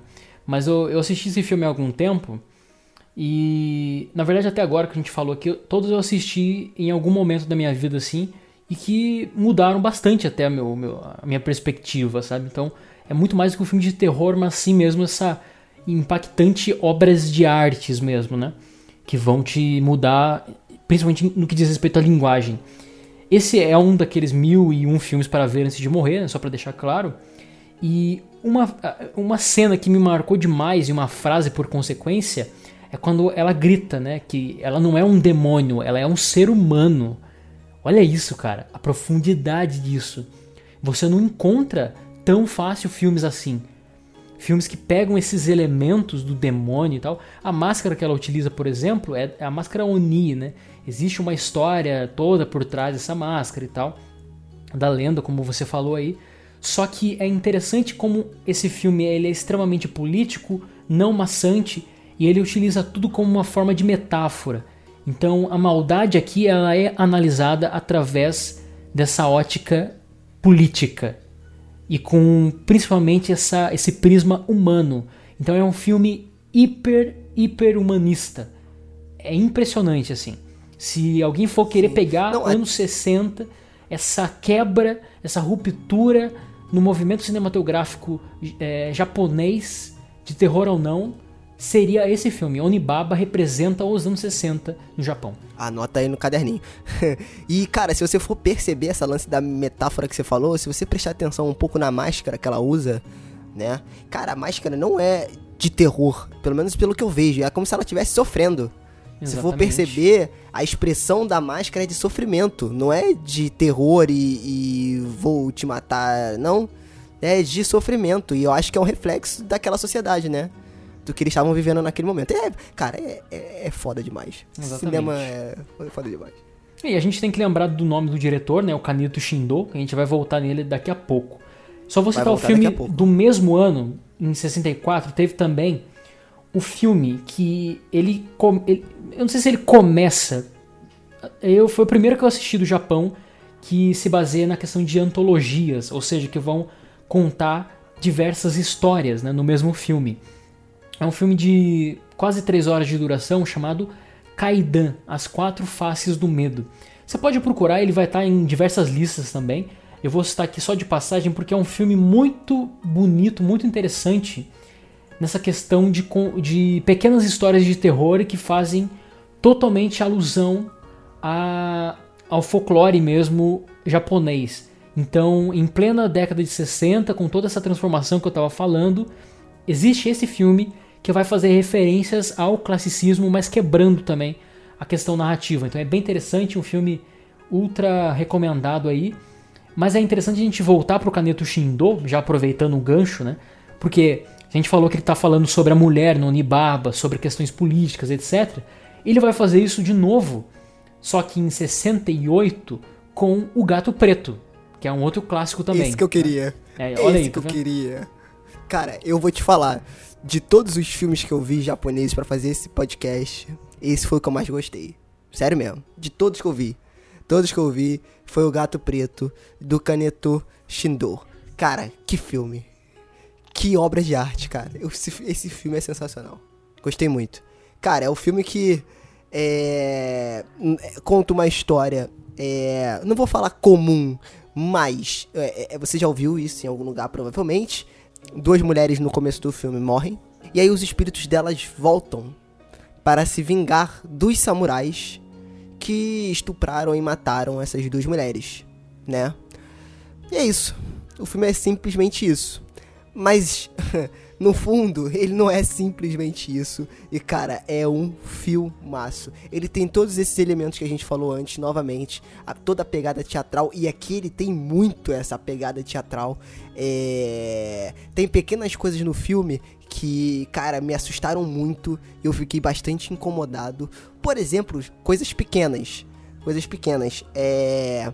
Quando o samurai ele chegava lá no portão para poder fazer a ronda dele e a mulher mais nova vinha já como espírito para poder pedir ajuda. Cara, o andar dela e toda aquela posição dela de. de é, é, é provavelmente era algo comum na época, mas cara, todo aquele contexto de onde ela sai, o jeito que ela anda, o jeito que ela olha, cara, aquilo ali me incomodava muito em todas as vezes que ela aparecia para pegar o diabo do samurai, cara. Caraca, aquilo ali, eu sonhei com isso, maluco, sério mesmo. Falei, cara, que bizarro. Inclusive eu falei contigo em off, Sérgio, é, para você é, prestar atenção na questão de como eles trabalhavam é, a luz e a, e a, sombra nesse filme, cara, que é uma, uma coisa que vale muito ser destacado. Sim, Exatamente. sim. E parece muito, né, Lucas, com uma página de loucura, né? Não sei se você viu. Parece. Eu, eu acho que parece bastante. Realmente, é uma, é uma. É como se você estivesse vendo ao mesmo tempo uma peça de teatro, entende? Essa questão de trabalhar a luz. Isso. É isso, cara, porque o filme não tem muitos diálogos. Se você perceber, é muito no, no olhar, é muito no jeito que eles fazem as coisas. Cara, o começo do filme Cara, não, não, não tem diálogo algum. E é de. É um soco no estômago, cara. O começo do filme é lindo, cara. É, assim, lindo não pelo que acontece, mas pelo jeito que é filmado. Cara, é muito sensacional. É muito. Você não conhece ninguém, você não sabe quem são os samurais, você não sabe quem são as mulheres, mas quando tudo aquilo ali acaba, você fica extremamente interligado com a história, cara. É. é eu achei, eu achei sensacional esse filme. Eu achei sensacional. É, esse eu assisti quando criança. E me marcou demais também, é questão de deixar com medo mesmo, tá? Tanto que eu fiquei muito tempo com receio de, de geishas, sabe? Aquela, aquele visual, Exato, assim, é. aquele padrão. Cara, esse filme mexeu demais comigo. Assisti, acredito, com uns 14, 13 anos por aí. Eu acho que um pouco menos, cara. Acho que uns 12 anos eu assisti esse filme. E, cara, mexeu muito. E, assim, vendo também é, em questão de linguagem, é impressionante o talento que existe aqui. Porque se a gente pensar, é, os homens apresentados aqui desde o começo eles são extremamente bestializados. A gente há de concordar aqui porque é visivelmente isso, né? É literal. Eles é como se eles fossem fome. animais. Exato. Exatamente. Eles estão com muita fome, literalmente e figurativamente. E o primeiro samurai que aparece, olha aí a ruptura de novo. Falei muitas vezes essa palavra, mas o cinema de terror japonês é rupturas. É baseado nisso, né? É, o primeiro samurai que aparece, que vai ser uma figura que vai ser desconstruída também aqui, ele aparece numa superexposição envolto de uma sombra total. Então, tudo preto e a figura do samurai chegando ali na, no, no vilarejo ali, ele está super exposto. O branco da sua roupa, ela é tão clara que ofusca naquela escuridão. E lembrando, o branco, cor fúnebre, ou seja, o samurai está prestes a morrer. Olha que coisa interessante, cara. E não é só o personagem no filme, é a simbologia que traz o samurai na cultura japonesa, cara. É impressionante. Então, abre com estupro, um filme de 68 abre com estupro, isso é extremamente audacioso. Os fantasmas são trabalhados de uma forma é, paciente, equilibrada. O caminhar do fantasma ali no caso porque, só para ilustrar um ponto aqui que eu acho bem interessante também, na questão do samurai, e do homem, na verdade, né? Do besta. É, porque, assim, como que elas fazem as presas, né? As caças dela. Tem uma mulher, uma jovem, ela fala que ela tá com medo de passar por um bambuzal à noite, e ela pede para um samurai acompanhá-la até a sua casa que fica lá nas colinas ali escondida e tal. Uma casa afastada. Beleza eu lembro, fatalmente, assim, eu lembro da, da, minha sensação de que a primeira vez que é mostrado isso, o cara acompanha ela, beleza, só que ele tá montado em cima do cavalo e ela está caminhando. Ok.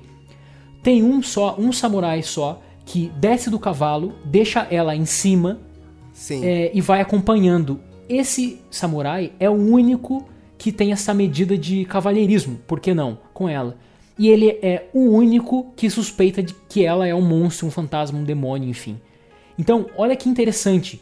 Em poucas cenas, em um detalhe, ele consegue é, manipular essa questão do samurai e que o cavalheirismo só vem com quando existe segundas intenções. Cara, é um filme extremamente inteligente, cara. Impressionante. É uma obra-prima, É. né? Ele é muito Preto bom, é cara. Sim, in- Não, inclu- e, e você e você falando agora, o filme tá ficando cada vez melhor. Porque essa, essa parada da, da cor branca eu não tinha pegado.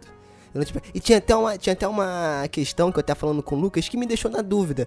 Porque os samurais japoneses, eles são vistos como heróis. Só que nesse filme, cara, eles são os vilões. Eles são tratados como se fossem os vilões da parada. E você tá torcendo pelo fantasma. Entendeu? É muito, muito doido. Aí eu, eu até perguntei pro Lucas, cara, mas isso tem alguma coisa a ver com aquele momento? Eu não, eu, eu não peguei essa parada. Eu vou, lembrando que eu sou um jegue na cultura nipônica, tá, gente? Só pra deixar bem claro aqui. Não, totalmente. É, inclusive, é, assim, vale muito a pena fazer esse parêntese. É que é, o Japão naquela época, no período medieval, ele era dividido em castas, entendeu? Então você tinha ali é, classes é, mais é, marginalizadas, como por exemplo os camponeses, que eram praticamente subclasses, você tinha os comerciantes e você tinha uma, uma classe né, mais acima que eram dos samurais, que eles eram guerreiros, né, no, em tempo integral, que serviam a um, a um, um senhor de feudo e que eles tinham é, por direito social é, a, a escolha, né, o controle sobre a vida e a morte de- das pessoas de classe inferior. Ou seja, se o samurai ele decidisse te matar, ele tinha o direito, entendeu?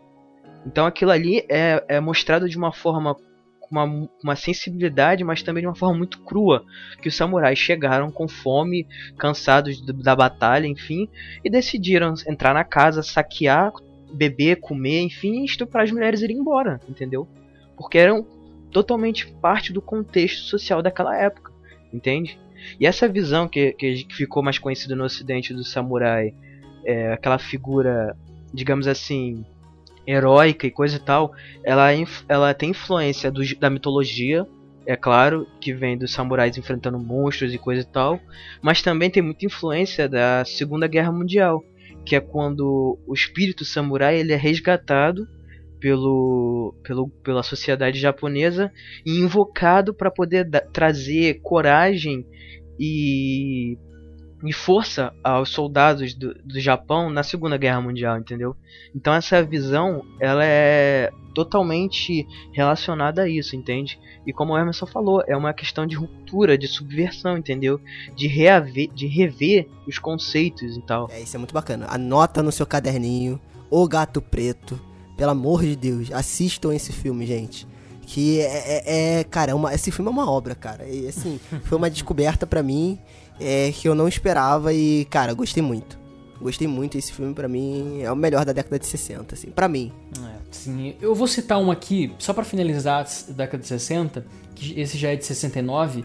Eu tenho que dizer que esse. Aí eu vou falar do meu coração, né? Porque esse também assisti muito novo e ele é um dos meus filmes favoritos. Eu colocaria ele no top, assim, da minha vida, né? Ele se chama Moju ou Cega Obsessão. É um filme que inspirou é, pessoas como, por exemplo, o Pedro Almodóvar para fazer aquele o Pele que Habito, né? Cantando Bandeiras, a Helena Anaya, enfim. Ele, eu vou ler a- só a sinopse dele, como ela é mesmo literalmente, porque eu acho que sintetiza o filme. Bem, é, fala sobre um escultor cego. Ele fica obcecado por uma modelo, a aprisiona em seu ateliê. Então ele, ac- ele acredita ter criado uma nova forma de vida e de arte tátil. Então ele e a sua modelo se envolvem numa alucinada e sadomasoquista relação entre o erotismo, a arte e a morte. Esse filme é baseado num conto de, de Edoga- Edogoaya Rampo, que é o pai dos romances policiais nipônicos dos anos 20 a 60. É um filme que ele, ele é extremamente maluco, cara. Ele tem, ele assim, ele é onírico. é surrealista, ele é subversivo, erótico, é um filme extremamente à frente do seu tempo, onde uma mulher prisioneira ela se torna musa e por que não ela viola o seu criador e aí a gente tem uma, um embate entre criador e criatura, entre físico e emocional, é, paixão extremamente proibida, errada e o que faz ser errado. O filme todo se questiona sobre isso. É uma obra extremamente clássica e aí sim uma obra que marca, é, eu acho que até com muita perfeição, o final dos anos 60. O que foi os anos 60 é resumido nesse filme através aí da sexualidade, né? Então é um filme extremamente importante e impressionante, cara. Tem três personagens só, que é o, o cara, né, do, do ateliê, que fica obcecado com a mulher, a mulher e a mãe, que é uma mãe imortalizada na história do cinema também. É extremamente frenética, obsessiva. É uma história sobre obsessão. Então é um filme bem interessante aí. Que eu recomendo do. É, inclusive esse filme vai ditar tendências, né? No, de, é, no futuro, né? No, nos anos que vão se seguir, retratando esse tipo de, de relação né, na sociedade japonesa contemporânea a relação do homem, da mulher, da sociedade, essa questão da, da, da obsessão e, e, enfim, é uma coisa que você vai poder, a gente vai poder destacar aqui nos, nos próximos filmes que a gente vai citar.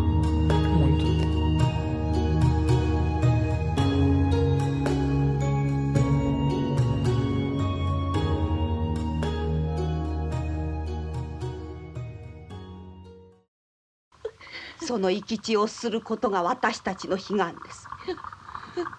そのために天地の魔人に願をかけたのです。あれが侍でなかったらの。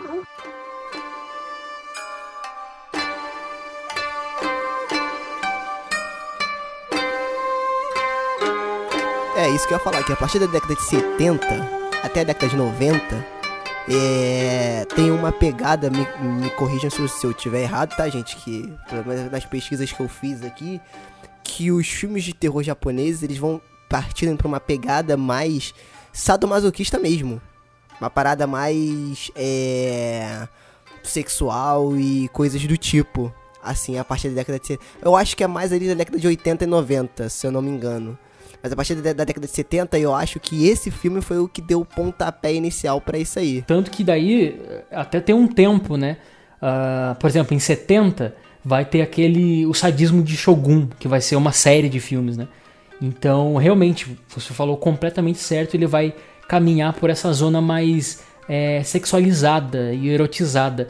Tanto que surge na década de 60 também. Olha só como que a década de 60 é importante pro cinema japonês, de terror ou não. Sim, Porque sim. vai surgir aquele Pinku Eiga, que são os filmes cor-de-rosa, né, literalmente, onde vai ter muito apelo sexual. E aí a indústria de cinema japonês vai ter essa, essa divisão clara entre os filmes de baixo, baixo orçamento, que vão ser os filmes mais uh, B, vamos dizer assim, mas também essa indústria financiava os filmes com grande orçamento, com desde que é, a, é, concluísse ali uma meta de cena de nudez e de sexo. Então vai ser muito mesmo explorado a questão do sexo no cinema japonês, né? E esse filme realmente é uma sintetização, ainda que extremamente profundo. Não à toa inspirou, como eu falei, diversos diretores, né? Que vão depois trabalhar sobre com, com esse tema de prisioneiros, né? Prisioneiros se, se apaixonando por quem aprisiona e vice-versa. É, e obsessão também, enfim.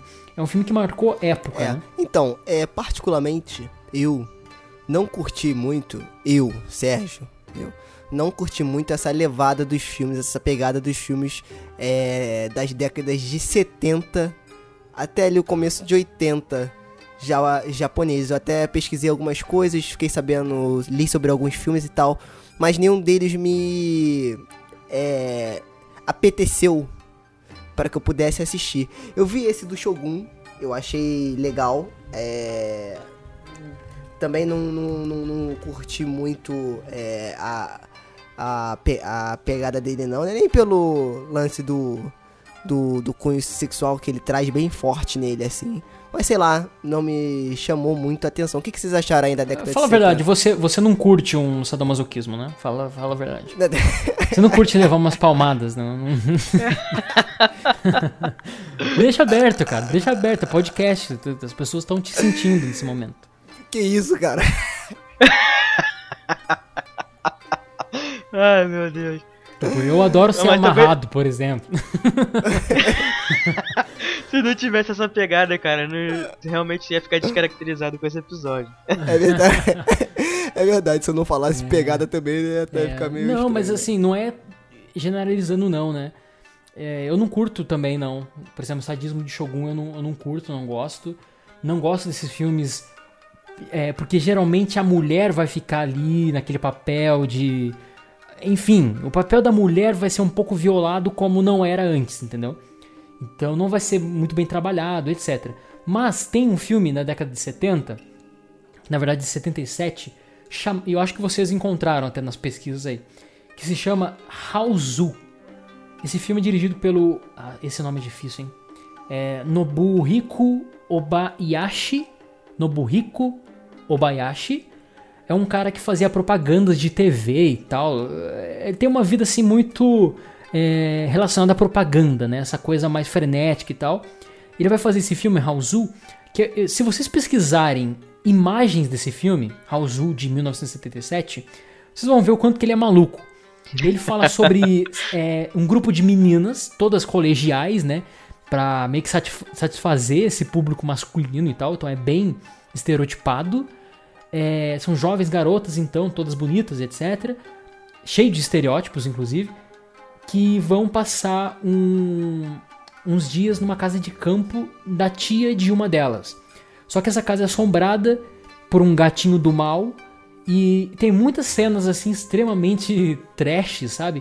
Mas é interessante porque é, é muito LSD, entendeu? Então assim é muito ah, psicodélico, é, cabeça que voa, é, as cores muito saturadas.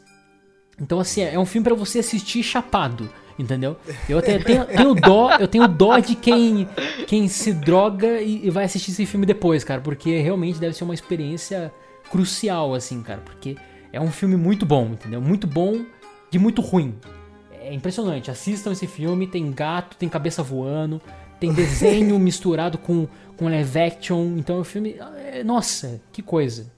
Esse filme, se eu não me engano, ele foi. é, é, a produção dele foi, ba- foi, baseada, foi baseada em desenhos de criança mesmo. Então eles deram. a- é, eles pegaram desenhos, coletaram desenhos de algumas crianças e usaram isso como base pra poder fazer esse filme. É uma loucura do, do cacete mesmo. Eu li sobre esse filme. Sim, só sim. que não.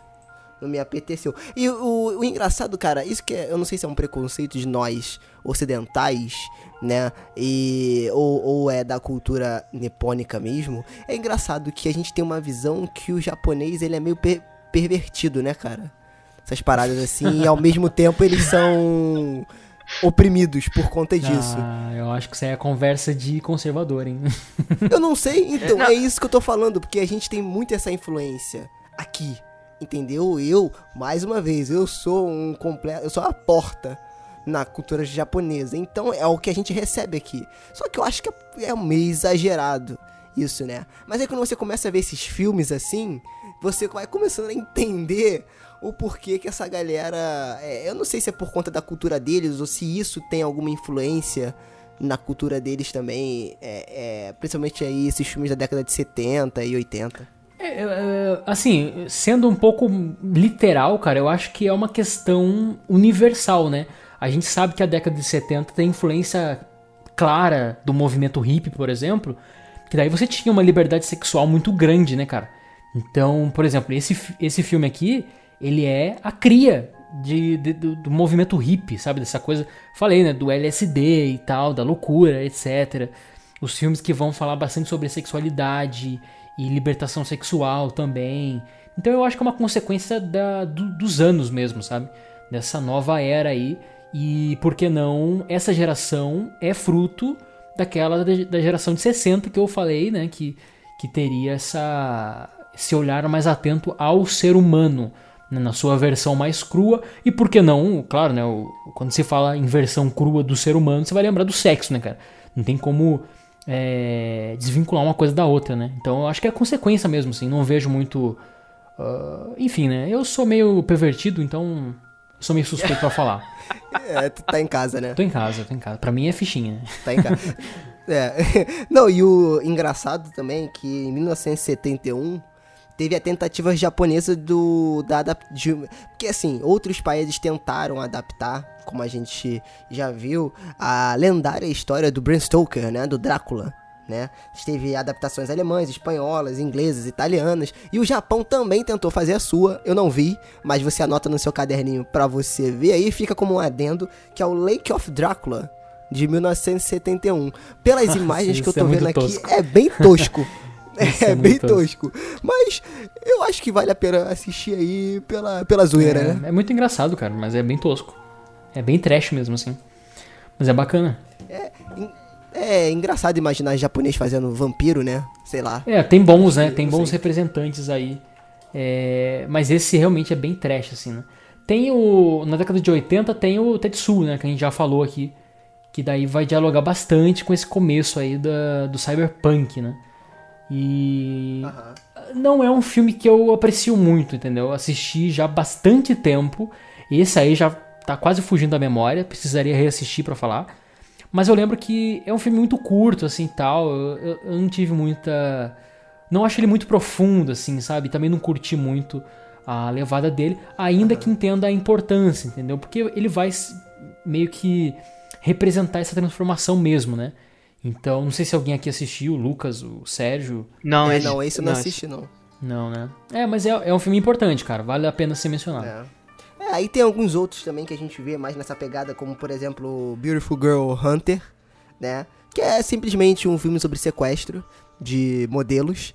E aí apela muito pro lado sexual, tem cenas fortes de tortura e tal. Eu também li um pouco sobre o filme pra poder dar uma pesquisada e até assisti-lo, até baixei pra poder assistir, pra poder falar com um pouco de mais credibilidade, né? Mas não consegui assistir, porque eu acho que também não ia fazer muito meu estilo, não. Então é essa pegada, né? A década de 70 e indo pra 80 é mais ou menos isso aí, o cinema nipônico japonês. Cinema nipônico japonês foi ótimo. Oh, Cinema japonês de terror. Né? Soletrando. Soletrando. Bem-vindo ao redundante. Soletrando.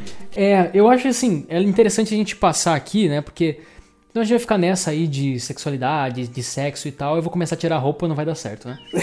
É, mas o interessante a gente falar aqui, depois, até a gente chegar no J-Horror, que aí é bem interessante mesmo pra gente traçar e meio que concluir, apesar de ter muitas referências ainda, muitos exemplos aqui ainda, é interessante falar que o cinema japonês tem filmes extremos, né?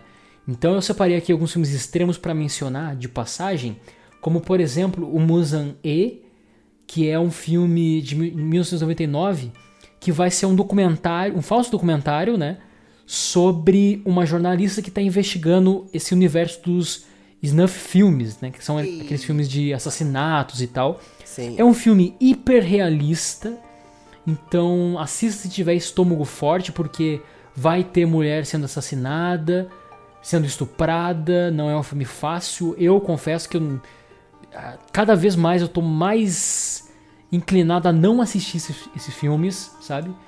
É, já assisti por pesquisa e tal, mas não, não sei.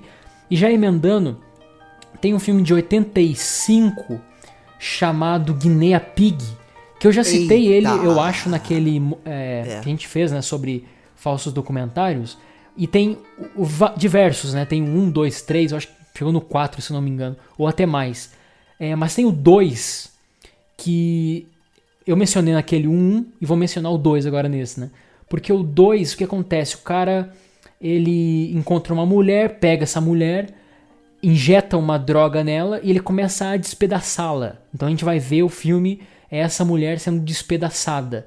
Ah, e ele vai quebrando a quarta parede, então parece que a gente é meio que cúmplice do que tá acontecendo, sabe? Então, é, outro também que eu vou citar aqui, um que eu até recomendei pro, pro Sérgio, para ele sofrer junto comigo, ah, é um filme chamado Naked Blood. Um filme onde uma nerd ela cria uma droga que faz com que ela sinta prazer com a dor. Isso vai resultar é, nela despedaçando o seu próprio corpo e comendo partes tô- do seu próprio Você corpo. falou que tá in- não tá mais inclinado a ver esse tipo de filme. Eu tô, ficando, eu tô começando a não ficar inclinado a pegar as tuas indicações, cara. Que puta merda, meu irmão. Esse filme aí, cara, ele é tenso. Eu, só, só pra lembrar, gente, filme extremo, que eles chamam aqui, é extremo, realmente extremo. Tipo assim, são cenas que realmente parecem muito reais. E não tem corte. É aquilo ali acontecendo e é isso aí. Entendeu? É isso aí, aguenta aí. E, cara, assim, realmente, o Naked Blood. Olha que eu achei Naked Blood pesado. Eu li sobre um Guinea Pig que o cara encontra uma sereia e a mulher tem uma doença. Não sei se tu já ouviu, já, tu- se você já viu esse. Sim, Ah, sim, sim, sim. e aí ela começa a ficar toda estourada, criar umas É, bolha estranha na mulher. Cara, mas é, extremamente muito nojento. Nojento. Tem nego, olha, gente, tem nego que fala, ai, porque o filme A Mosca é muito nojento. Ai, porque. É, qual é o nome daquele outro que um, um enfia a cabeça no rabo do outro? Como é que é? A centopeia humana.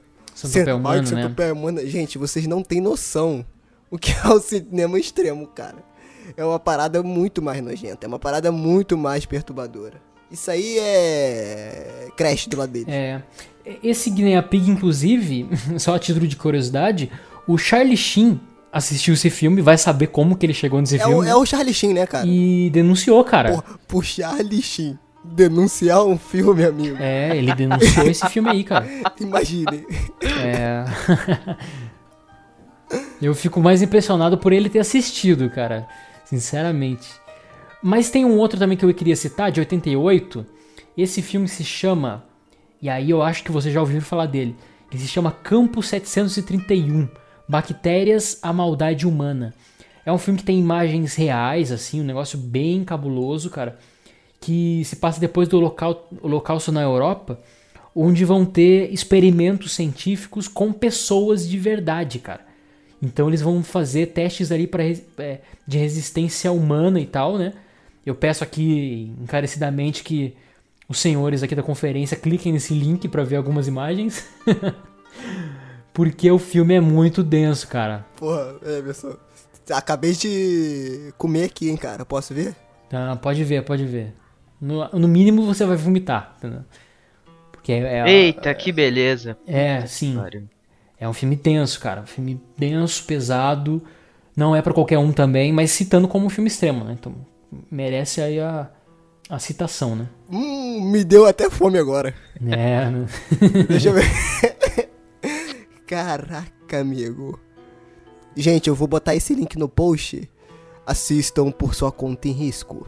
É, isso aí não é brincadeira não, cara. Isso é tenso. Cara, eu, fi- eu fico pensando, quem é o cara que aceita passar por isso, cara? O cara tá precisando de muito dinheiro, não é possível, gente. É. Enfim, é isso aí, né? Vamos sair disso aqui porque tá, tá tenso, né?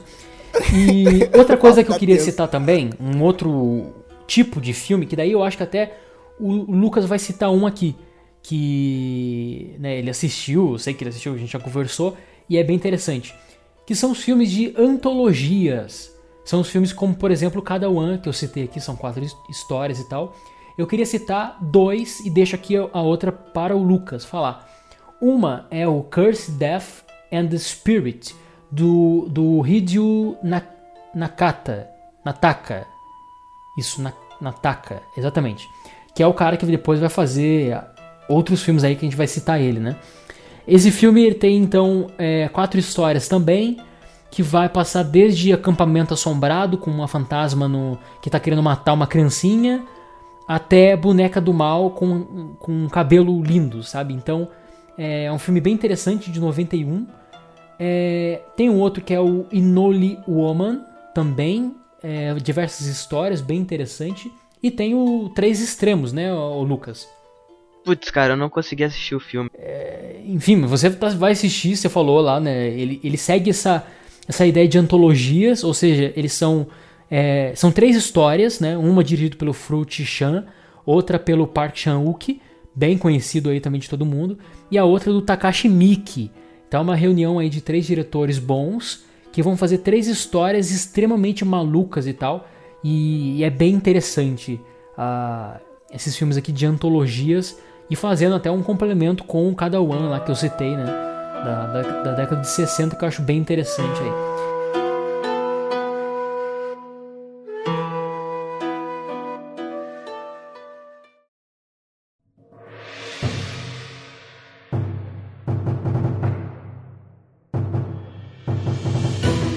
Então eu acho que a gente pode falar sobre o J-Horror, certo, Sérgio? É, então, tem algumas coisas aqui na, na década de 90 que eu acho que ainda não é, não é tão J-horror, J-horror assim como a Não, gente mas sabe é sim, hoje. é sim. É. Pode, pode falar como J-Horror, sim. Como, por Porque exemplo... o chamado é de 98, né? Então, eu ia citar um antes, que eu gostei Hum. muito, que eu assisti, que é o Kuri, Ku- é, Kuri né? Ah, é do legal. Kiyoshi Kurosawa. É do Kiyoshi Kurosawa. Kiyoshi Kurosawa, exato. É do Kiyoshi Kurosawa. E, cara, ele é um terror, mas ele é um terror psicológico, cara. Ele é um thriller de suspense, policial.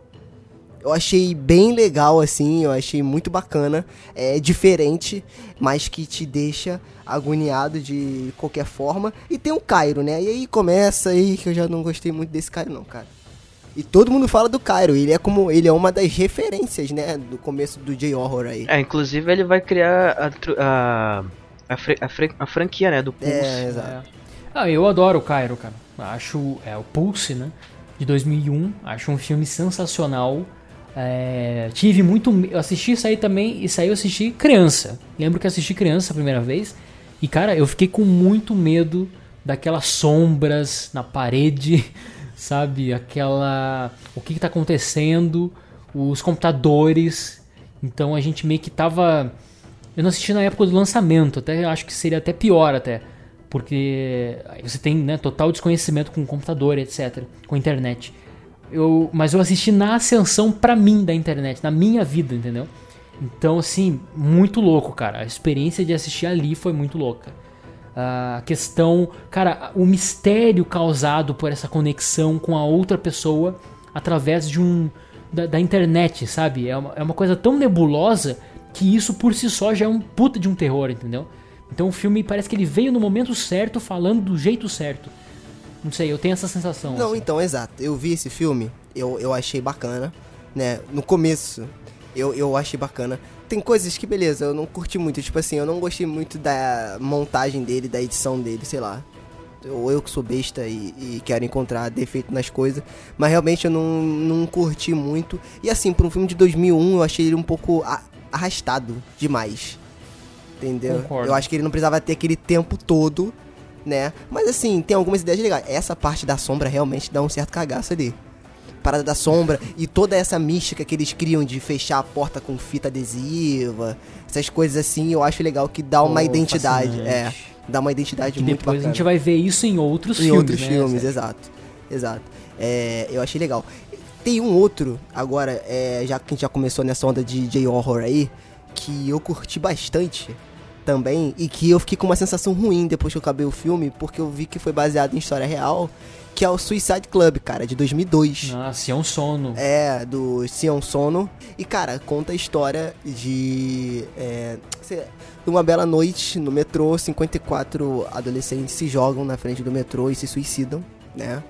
E aí, a partir daí, começa a acontecer é, outros suicídios em pontos é, é, específicos da cidade, né? E, cara, o policial Kuroawa, Kurosawa, não lembro, esqueci é o nome dele, Kuroda, Kuroda, alguma coisa assim. Ele começa a investigar, né? O que tá acontecendo. E, cara, é bem pesado, assim, o filme. Porque toca muito na questão é, que o Emerson mesmo falou do comportamento adolescente no Japão. E aí esse é um filme que pega muito na questão do suicídio, que infelizmente é, é alta a taxa de suicídio no Japão, né? E, e aí ele, ele discorre um pouco sobre esse tema. E também fala um pouco de tecnologia, né, cara? Porque a internet é uma das principais vilões, vilãs do filme aí, né? Exatamente. Impressionante, né, cara? Como que tá conectada a tecnologia nesse começo do e desenvolvimento, né, do, do J-Horror. Então, É, porque era tudo novo pra eles, né, cara? Tecno... Pra, pra eles não, pra todo mundo. A tecnologia era. Aí cai naquilo que a gente fala da sugestão, né, cara? A gente não conhece. É o desconhecido. Exatamente. Quais são os limites da internet? Ninguém sabe. E esse, esse filme, abre, o né? clube, ele é. O, o pacto, né? O Suicide Club, ele é. Cara, ele é um estudo mesmo, né? Eu lembro que Sim. assisti bastante tempo também. É, mas o que me desagradou dele foi o ritmo, Aham. ainda que é muito é, enigmático a, a sensação causada.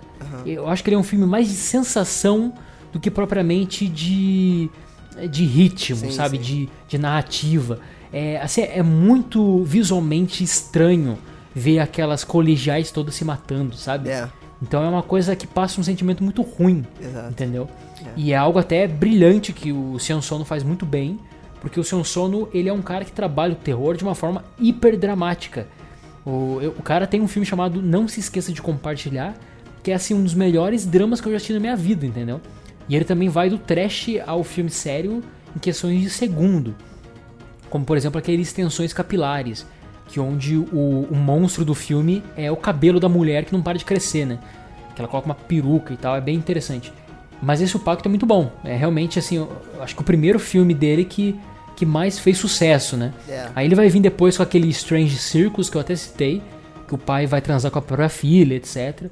E é um diretor excepcional, né? Fica a recomendação muito de todos os filmes dele. Exato, e anota esse aí. pacto realmente é sensacional. Anota aí no seu Eu acho que assim, é clichê, mas eu acho que a gente tem que mencionar dois filmes aí, um muito clichê, que é de 98, que é o chamado, né, do Hideo Nataka, Que o japonês Ah. é muito melhor do que o americano Lucas Levino. muito, muito, muito melhor. muito.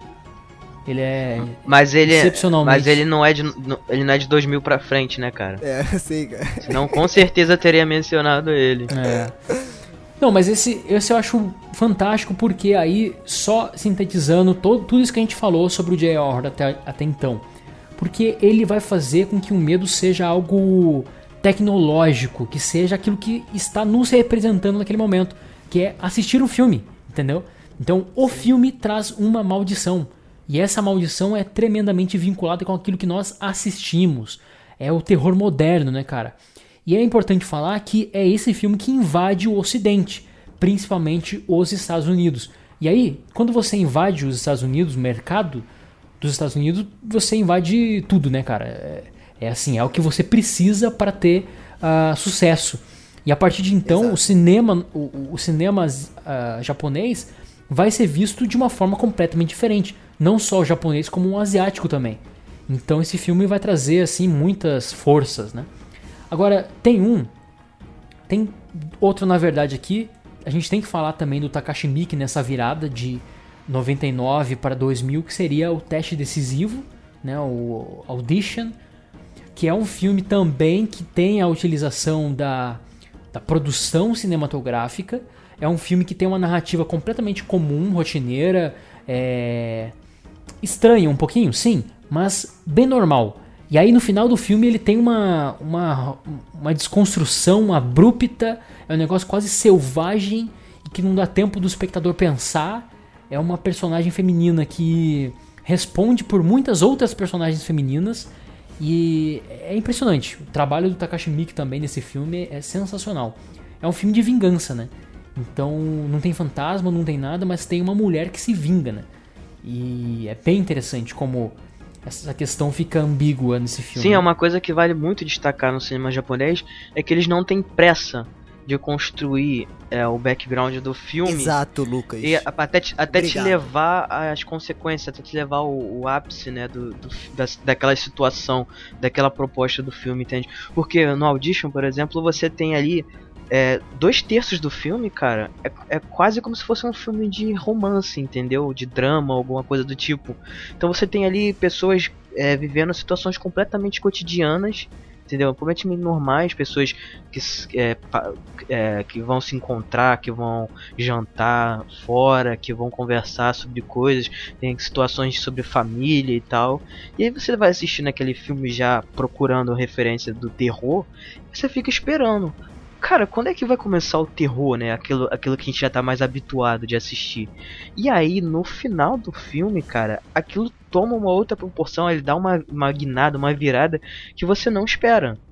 Entendeu? Porque é, é como o Emerson bem, bem falou, que é um. É, você tem uma representação feminina que ela é extremamente pautada nos moldes da sociedade, que é uma mulher extremamente atenciosa, extremamente é, educada, que, que, que, fala de uma forma é, muito calma, enfim.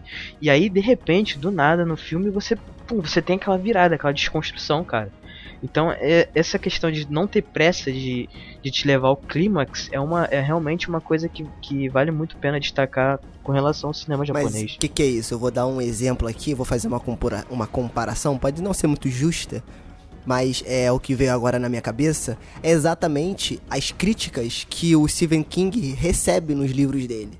Porque, ah, é muito arrastado, ah, é muita falação porque ele está construindo os personagens. Isso tudo é para que você se apegue àqueles personagens, para que você entre na vida daqueles personagens, para que você seja aqueles personagens, para na hora do clímax você poder sentir aquilo ali 100%, para você estar no lugar do personagem, entendeu? E é isso o que o chamado japonês faz e que o chamado americano distorce.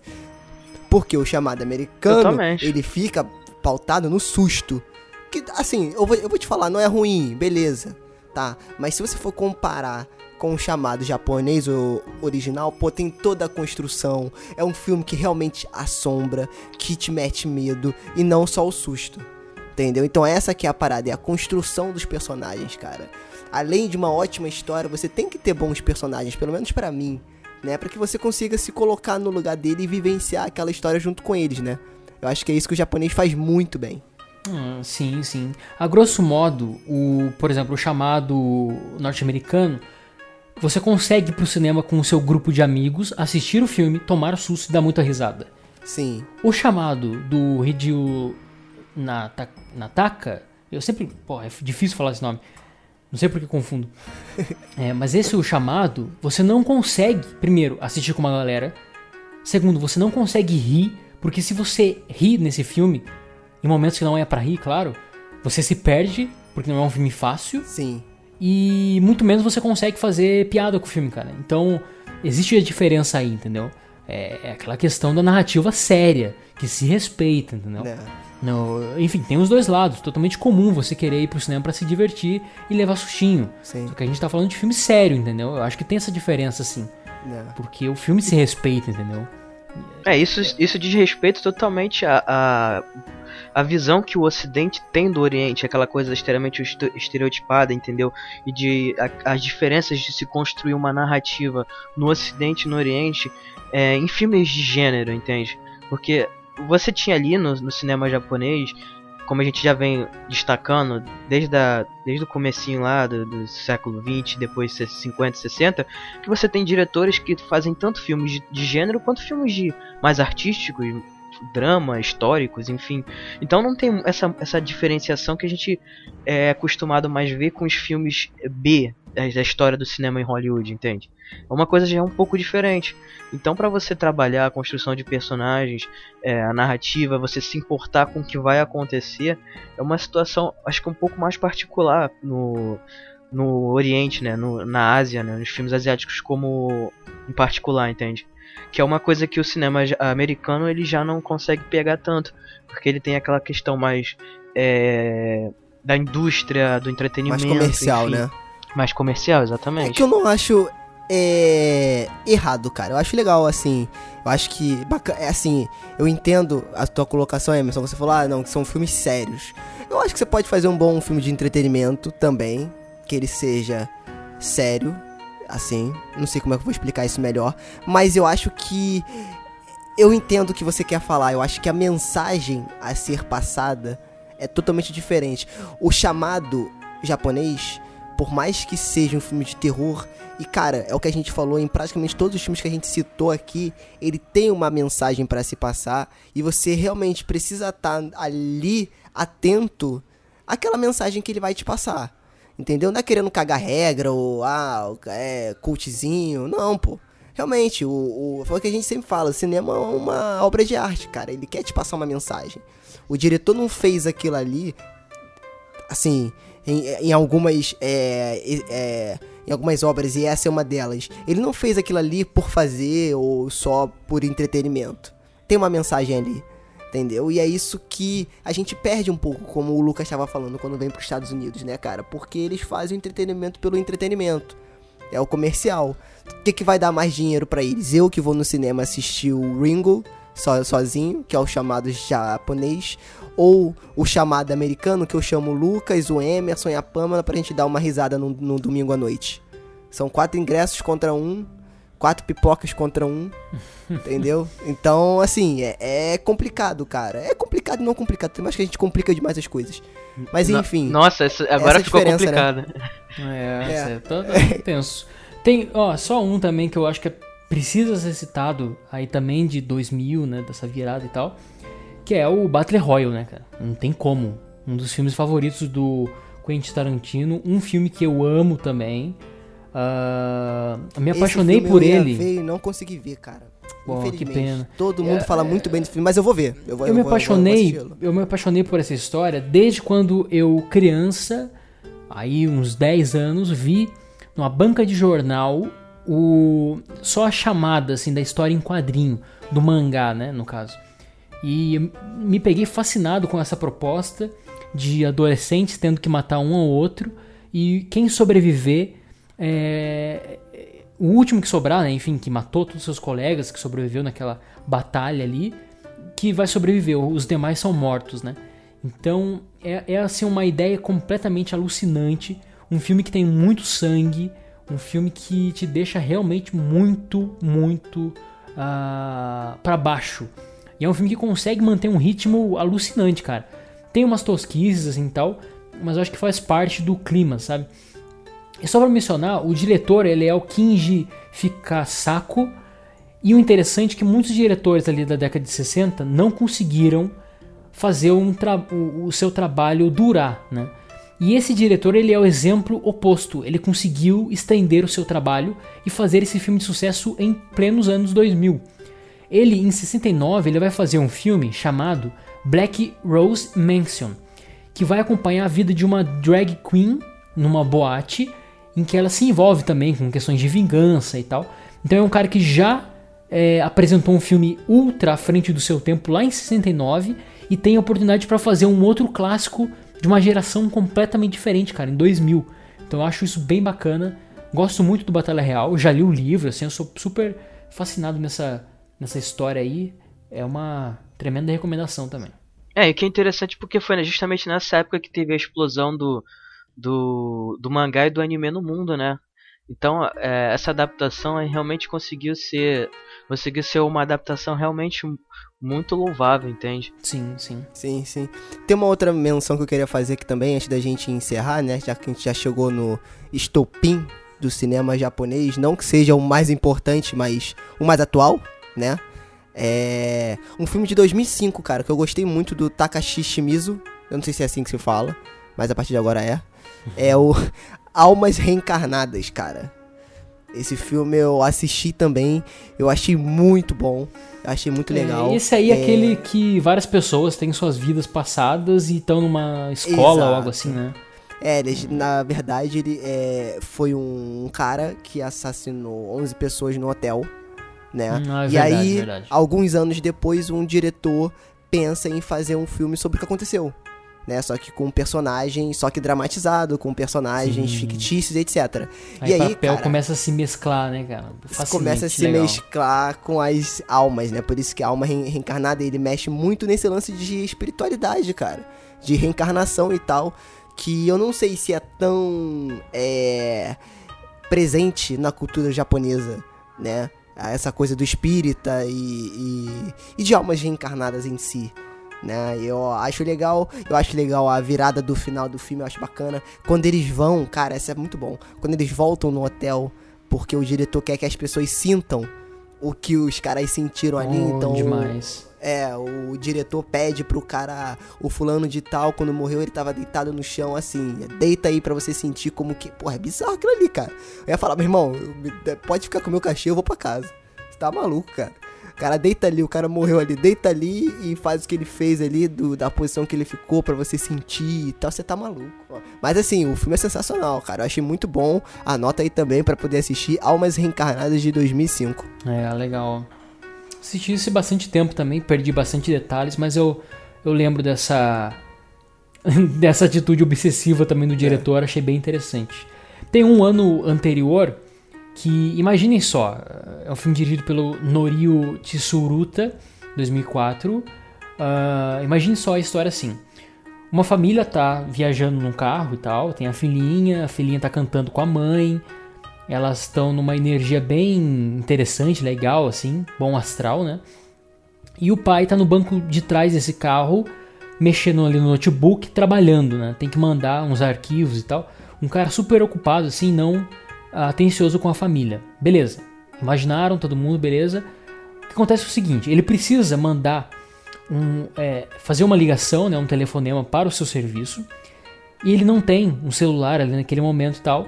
Pede para mulher dele voltar a um posto atrás que tem uma cabine telefônica. Eles voltam sob a con- condição que ele vai cantar com a família, vai se inteirar um pouco mais nesse trajeto de volta. Ok, ele entra na cabine, está esperando a sua ligação, etc, o seu trabalho ali. A mulher e a filha estão no carro. A mulher sai, né, para ver o que está acontecendo com o marido, tá demorando muito. Ele, embaixo da, da- do telefone, ele pega um jornal e vê nesse jornal uma notícia de que a filha dele morreu em um acidente envolvendo o carro e um caminhão. Ou. Maneiro. Cara, é. Meu, é muito foda esse filme, cara. Porque. Aí o que acontece? Ele fica desesperado, porque é a filha dele que tá ali, né? Ele sai correndo, enfim, desesperado e tal. Acontece de fato o acidente. E o que a gente vai ter depois é uma viagem é, em base a isso. É, aquele evento, esse evento, será que ele de fato aconteceu? Ou ele é um prenúncio daquilo que irá acontecer? Ou daquilo que poderia ter acontecido? Então, de fato, a, a mensagem real que, quer, o que o filme quer extrair, eu acho que é a incomunicabilidade da família, entendeu? Então, eu acho que assim, é um filme que não é extraordinário, longe disso. Ele tem essa pegada de TI, que aquele que a SEGA começa a, a ver vultos e tal, bem interessante. Água Negra também do Hideo Naka, Nakata. ah, filmes desse estilo aí, sabe? Mas esse Yogen é muito interessante por causa disso, cara. Ele tem assim um pé muito no surrealismo, nesse mundo dos sonhos, sabe? É bem, bem interessante. Recomendo também. Yogen de 2004. Anota no caderninho. Sim, tem que anotar. Tem que anotar. Cara, e é isso, né, cara? E eu fiquei muito feliz porque gostei muito desse formato, cara. Apesar dele ter ficado um pouco grande, cara, a gente contou a história do Japão no cinema. É bonito isso, cara. É, Principalmente. a gente passou, passeamos. Exato, principalmente no terror, assim, que é a nossa praia. Mas de certa forma a gente contou muito da cultura japonesa. E é até bom pra mim, porque eu sou um mais à esquerda em cultura japonesa. Então, tipo assim, ó, aprendi muito. A gente, ao mesmo tempo de que recomendou filmes, falou de filmes, falou da cultura japonesa, né? Foi bem legal. Vocês querem acrescentar mais alguma coisa aí, gente? Ah, eu acho bem interessante, gostei muito desse formato, já disse que é, é legal essa oportunidade, né? No Cronologia do Acaso eu gosto muito de fazer isso, cara, de mergulhar em países diferentes e tal, essa é a proposta mesmo. E aqui a gente consegue fazer isso com um terror, né? Que por que não, talvez até a forma mais é, literal de você mergulhar mesmo na não só na cultura, mas na, na psicologia de um país, né? Ah, relacionada com a Sim. folclore, enfim, diversas coisas que a gente citou aqui. Eu só queria fazer o adendo, então, de, mas aí bem rapidinho, né, Pra não estender muito aqui, de dois formatos aí que eu separei aqui pra mencionar rapidinho. Primeiro, os trashes atuais. Também continuam tendo trashes no Japão. Cito aqui é, cinco. O Parasita Sexual, A Vagina Assassina. É um filme que a mulher tem um, um, um monstro na vagina. Eu vi. Bem interessante. Eu vi a foto desse É, filme, eu já escrevi sobre esse filme aí, tem crítica no, no site. Ah, The Machine Girl, uma menina que, que, enfim, que é, é um filme muito louco, assistam. Siren X, que vai falar sobre uma mulher que ela precisa de, de esperma Então ela meio que se alimenta de esperma, meio que uma sucubus assim, uma- um demônio do sexo, bem interessante. Tem o Tokyo Gore Policy, também um trash bem escrachado.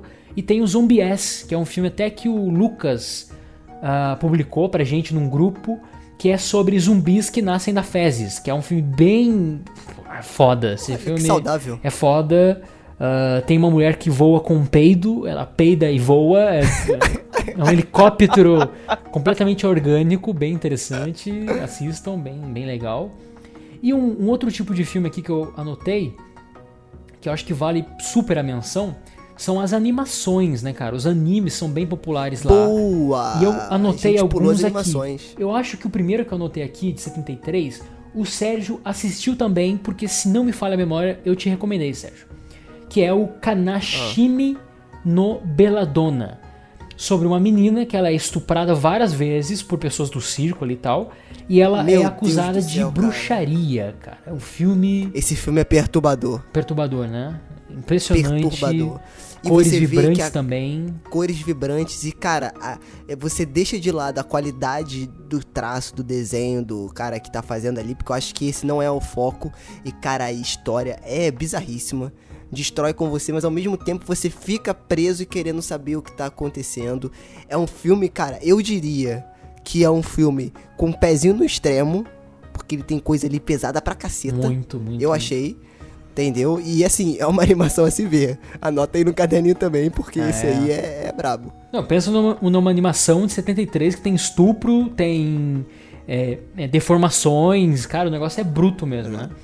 Tem um outro, uma outra animação que eu indico aqui que é Teshi no Tamago, do Mamoru Oshii. O Mamoru Oshii, ele foi fazer depois aquele super ah, conhecido Ghost in the Shell, né? Ah, esse filme se passa num futuro distópico onde uma menina é, criança, né, carrega um ovo. Ela precisa proteger esse ovo e o mistério todo é sobre o que, que seria esse ovo, o que, que representa isso. Um filme extremamente metafórico, bem interessante.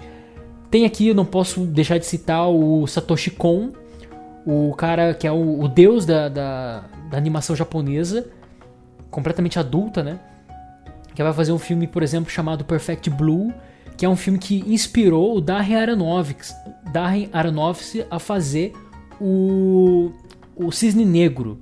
Tem aquela famosa cena no- na, da banheira, que ele até comprou os direitos do filme pra repetir essa cena na banheira. Mas é um filme que vai falar sobre a questão da fama de uma menina, ela é uma cantora pop, e como ela se desconstrói nesse meio. Então ela vai ter que fazer uma cena de estupro, e isso acaba mexendo com a reputação dela, e a, a- a pretensão dela de virar uma atriz famosa vai ah, entorpecendo-a como ser humano, e essa obsessão envolvendo com sexualidade, com sonho, bem interessante. Tem outro filme de Sa- Satoshi Kon que se chama Páprica. Esse filme inspirou, dizem, eu acredito fielmente nisso, é o Christopher Nolan a fazer o A Origem, porque ele é um filme que é nisso completamente visceral nessa questão de, ah, de misturar o sonho com a realidade e como que os personagens interagem com esse mundo. Então é bem interessante. E pra finalizar, eu tô falando muito, é, eu vou citar aqui uma série que essa precisa ser assistida para quem curte contos de terror japoneses. É uma série de duas temporadas, tem diversos episódios de tipo 5 minutos, não passa de 5 minutos, que se chama Yami Shibai, japonês Ghost Story. Então são duas temporadas, episódios curtinhos de 5 minutos, onde todos os episódios um personagem vai contar pra gente uma lenda japonesa misturada com folclore e tal, bem interessante, com traços bem adultos e no mesmo tempo grotescos, sabe? Então fica aí, essas foram as recomendações. Pô, Mergulhe maneiro, esse, é- nos trashes É, e nas esse- esse da série até eu vou dar uma anotada aqui pra poder pesquisar depois.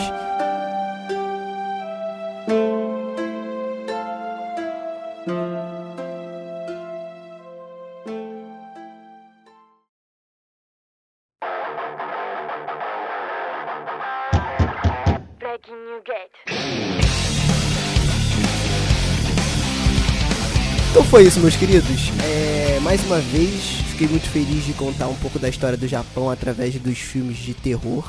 Gostei desse formato, espero que tenha outros, até porque tem bastante pano na manga pra gente falar.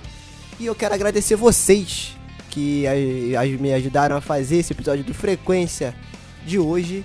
Primeiramente, nosso síndico. Não, vai, vai gaguejar, hein? Vai gaguejar. Caraca, é Já verdade. sempre- gaguejou. É, sempre que eu não vou falar isso. tá bom, Emerson, valeu, cara. Obrigado aí. Ah, isso, melhor. Cara, eu que agradeço, foi muito bacana. E espero que os ouvintes tenham gostado também dessa nossa viagem aí, né? É grande o episódio, mas vale a pena eu escutar ele todo, né? Vale, vale a pena. Escuta em duas partes, três, enfim. Exato. Vai fazendo em doses. Em doses. É. Eu quero agradecer também ao Lucas Levino, o fã número um do chamado. Estamos aí, esse episódio, cara, saiu muito bom, cara. Eu gostei muito de- do, do, do produto, né, que a gente conseguiu criar aqui, né, do, enfim, do, pro- do resultado final, né. E é isso aí, cara. Vamos aí, né, juntos descobrindo aí os, as diversas facetas, né, do terror ao, ao redor do mundo, né, com suas particularidades. Eu acho que é isso aí. O fã de terror tem que começar realmente a buscar é, novas referências, entendeu? Novas perspectivas sobre, sobre esse gênero, não ficar só preso àquele, àquele já saturado cinema de, terror hollywoodiano, né? Que por mais que tenta se reinventar de vez em quando, a gente acaba me- menos, mesmo se sentindo um pouco limitado, né? Então vale muito a pena realmente ir procurar outros tipos de filmes, né? Outras nacionalidades. E é isso aí, cara. Vamos continuar espalhando aí a palavra do terror, né? E que venham mais episódios. Então, galera, só pra não deixar passar em branco, não esquece de nos seguir lá no Facebook, né? É. Frequência Fantasma, só jogar no Facebook. Esse, o post desse episódio vai estar lá e aí você comenta nele se a gente esqueceu algum filme, se você quer acrescentar alguma coisa, sugestão de pauta, é, críticas, xingamentos, pode botar lá. Pode também mandar sua mensagem pra gente no Twitter, que é FrecFantasma, né? Tudo junto. Pode mandar lá sua mensagem, o episódio também vai estar lá. E agora eu tenho orgulho de dizer que o site Cronologia do Acaso começou 2018 com o pé direito, hein, Emerson? É, sim. Pé direito é bom, né, no caso. É bom, é bom, é bom, é bom porque se você entrar agora no site Cronologia do Acaso, ele está todo mudado, ele está de roupa nova. Entendeu? É, Gosto muito dessa comprou banda. uma. Pô, eu odeio, cara. Acho um saco, mano. Sério mesmo. Eu acho um saco. Essa é aquela banda que tu vai com um travesseiro. Tu bota o travesseiro ali, canta pra eu me dormir então, vai. Isso Cara, aí. essa, é, essa Bom, banda enfim, que você vai com o travesseiro, você sabe que tem, enfim, né?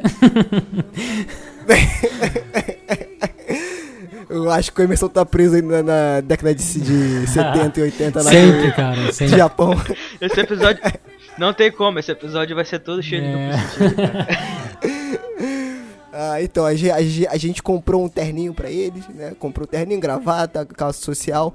Agora ele tá com a roupa nova, o cronologia da casa. Você vai entrar lá, mas tá a mesma coisa, o mesmo conteúdo de qualidade, só que com uma carinha diferente.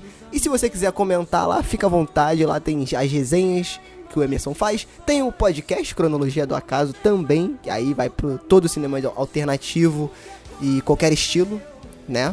E é isso, meus amigos. Mais alguma coisa pra acrescentar aí? É, só acrescentar que eu não falei ainda sobre pornô, né, cara? Então não é todos os estilos, né? cara? Enfim, Ah, é, por enquanto. é, por enquanto não. Inclusive é uma decepção que eu tenho, pessoal, assim, não falar sobre brasileirinhas e tal. Ah, entendi.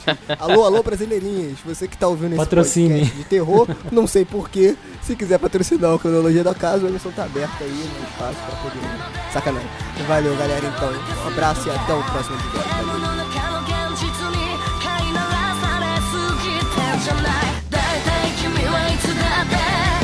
she does.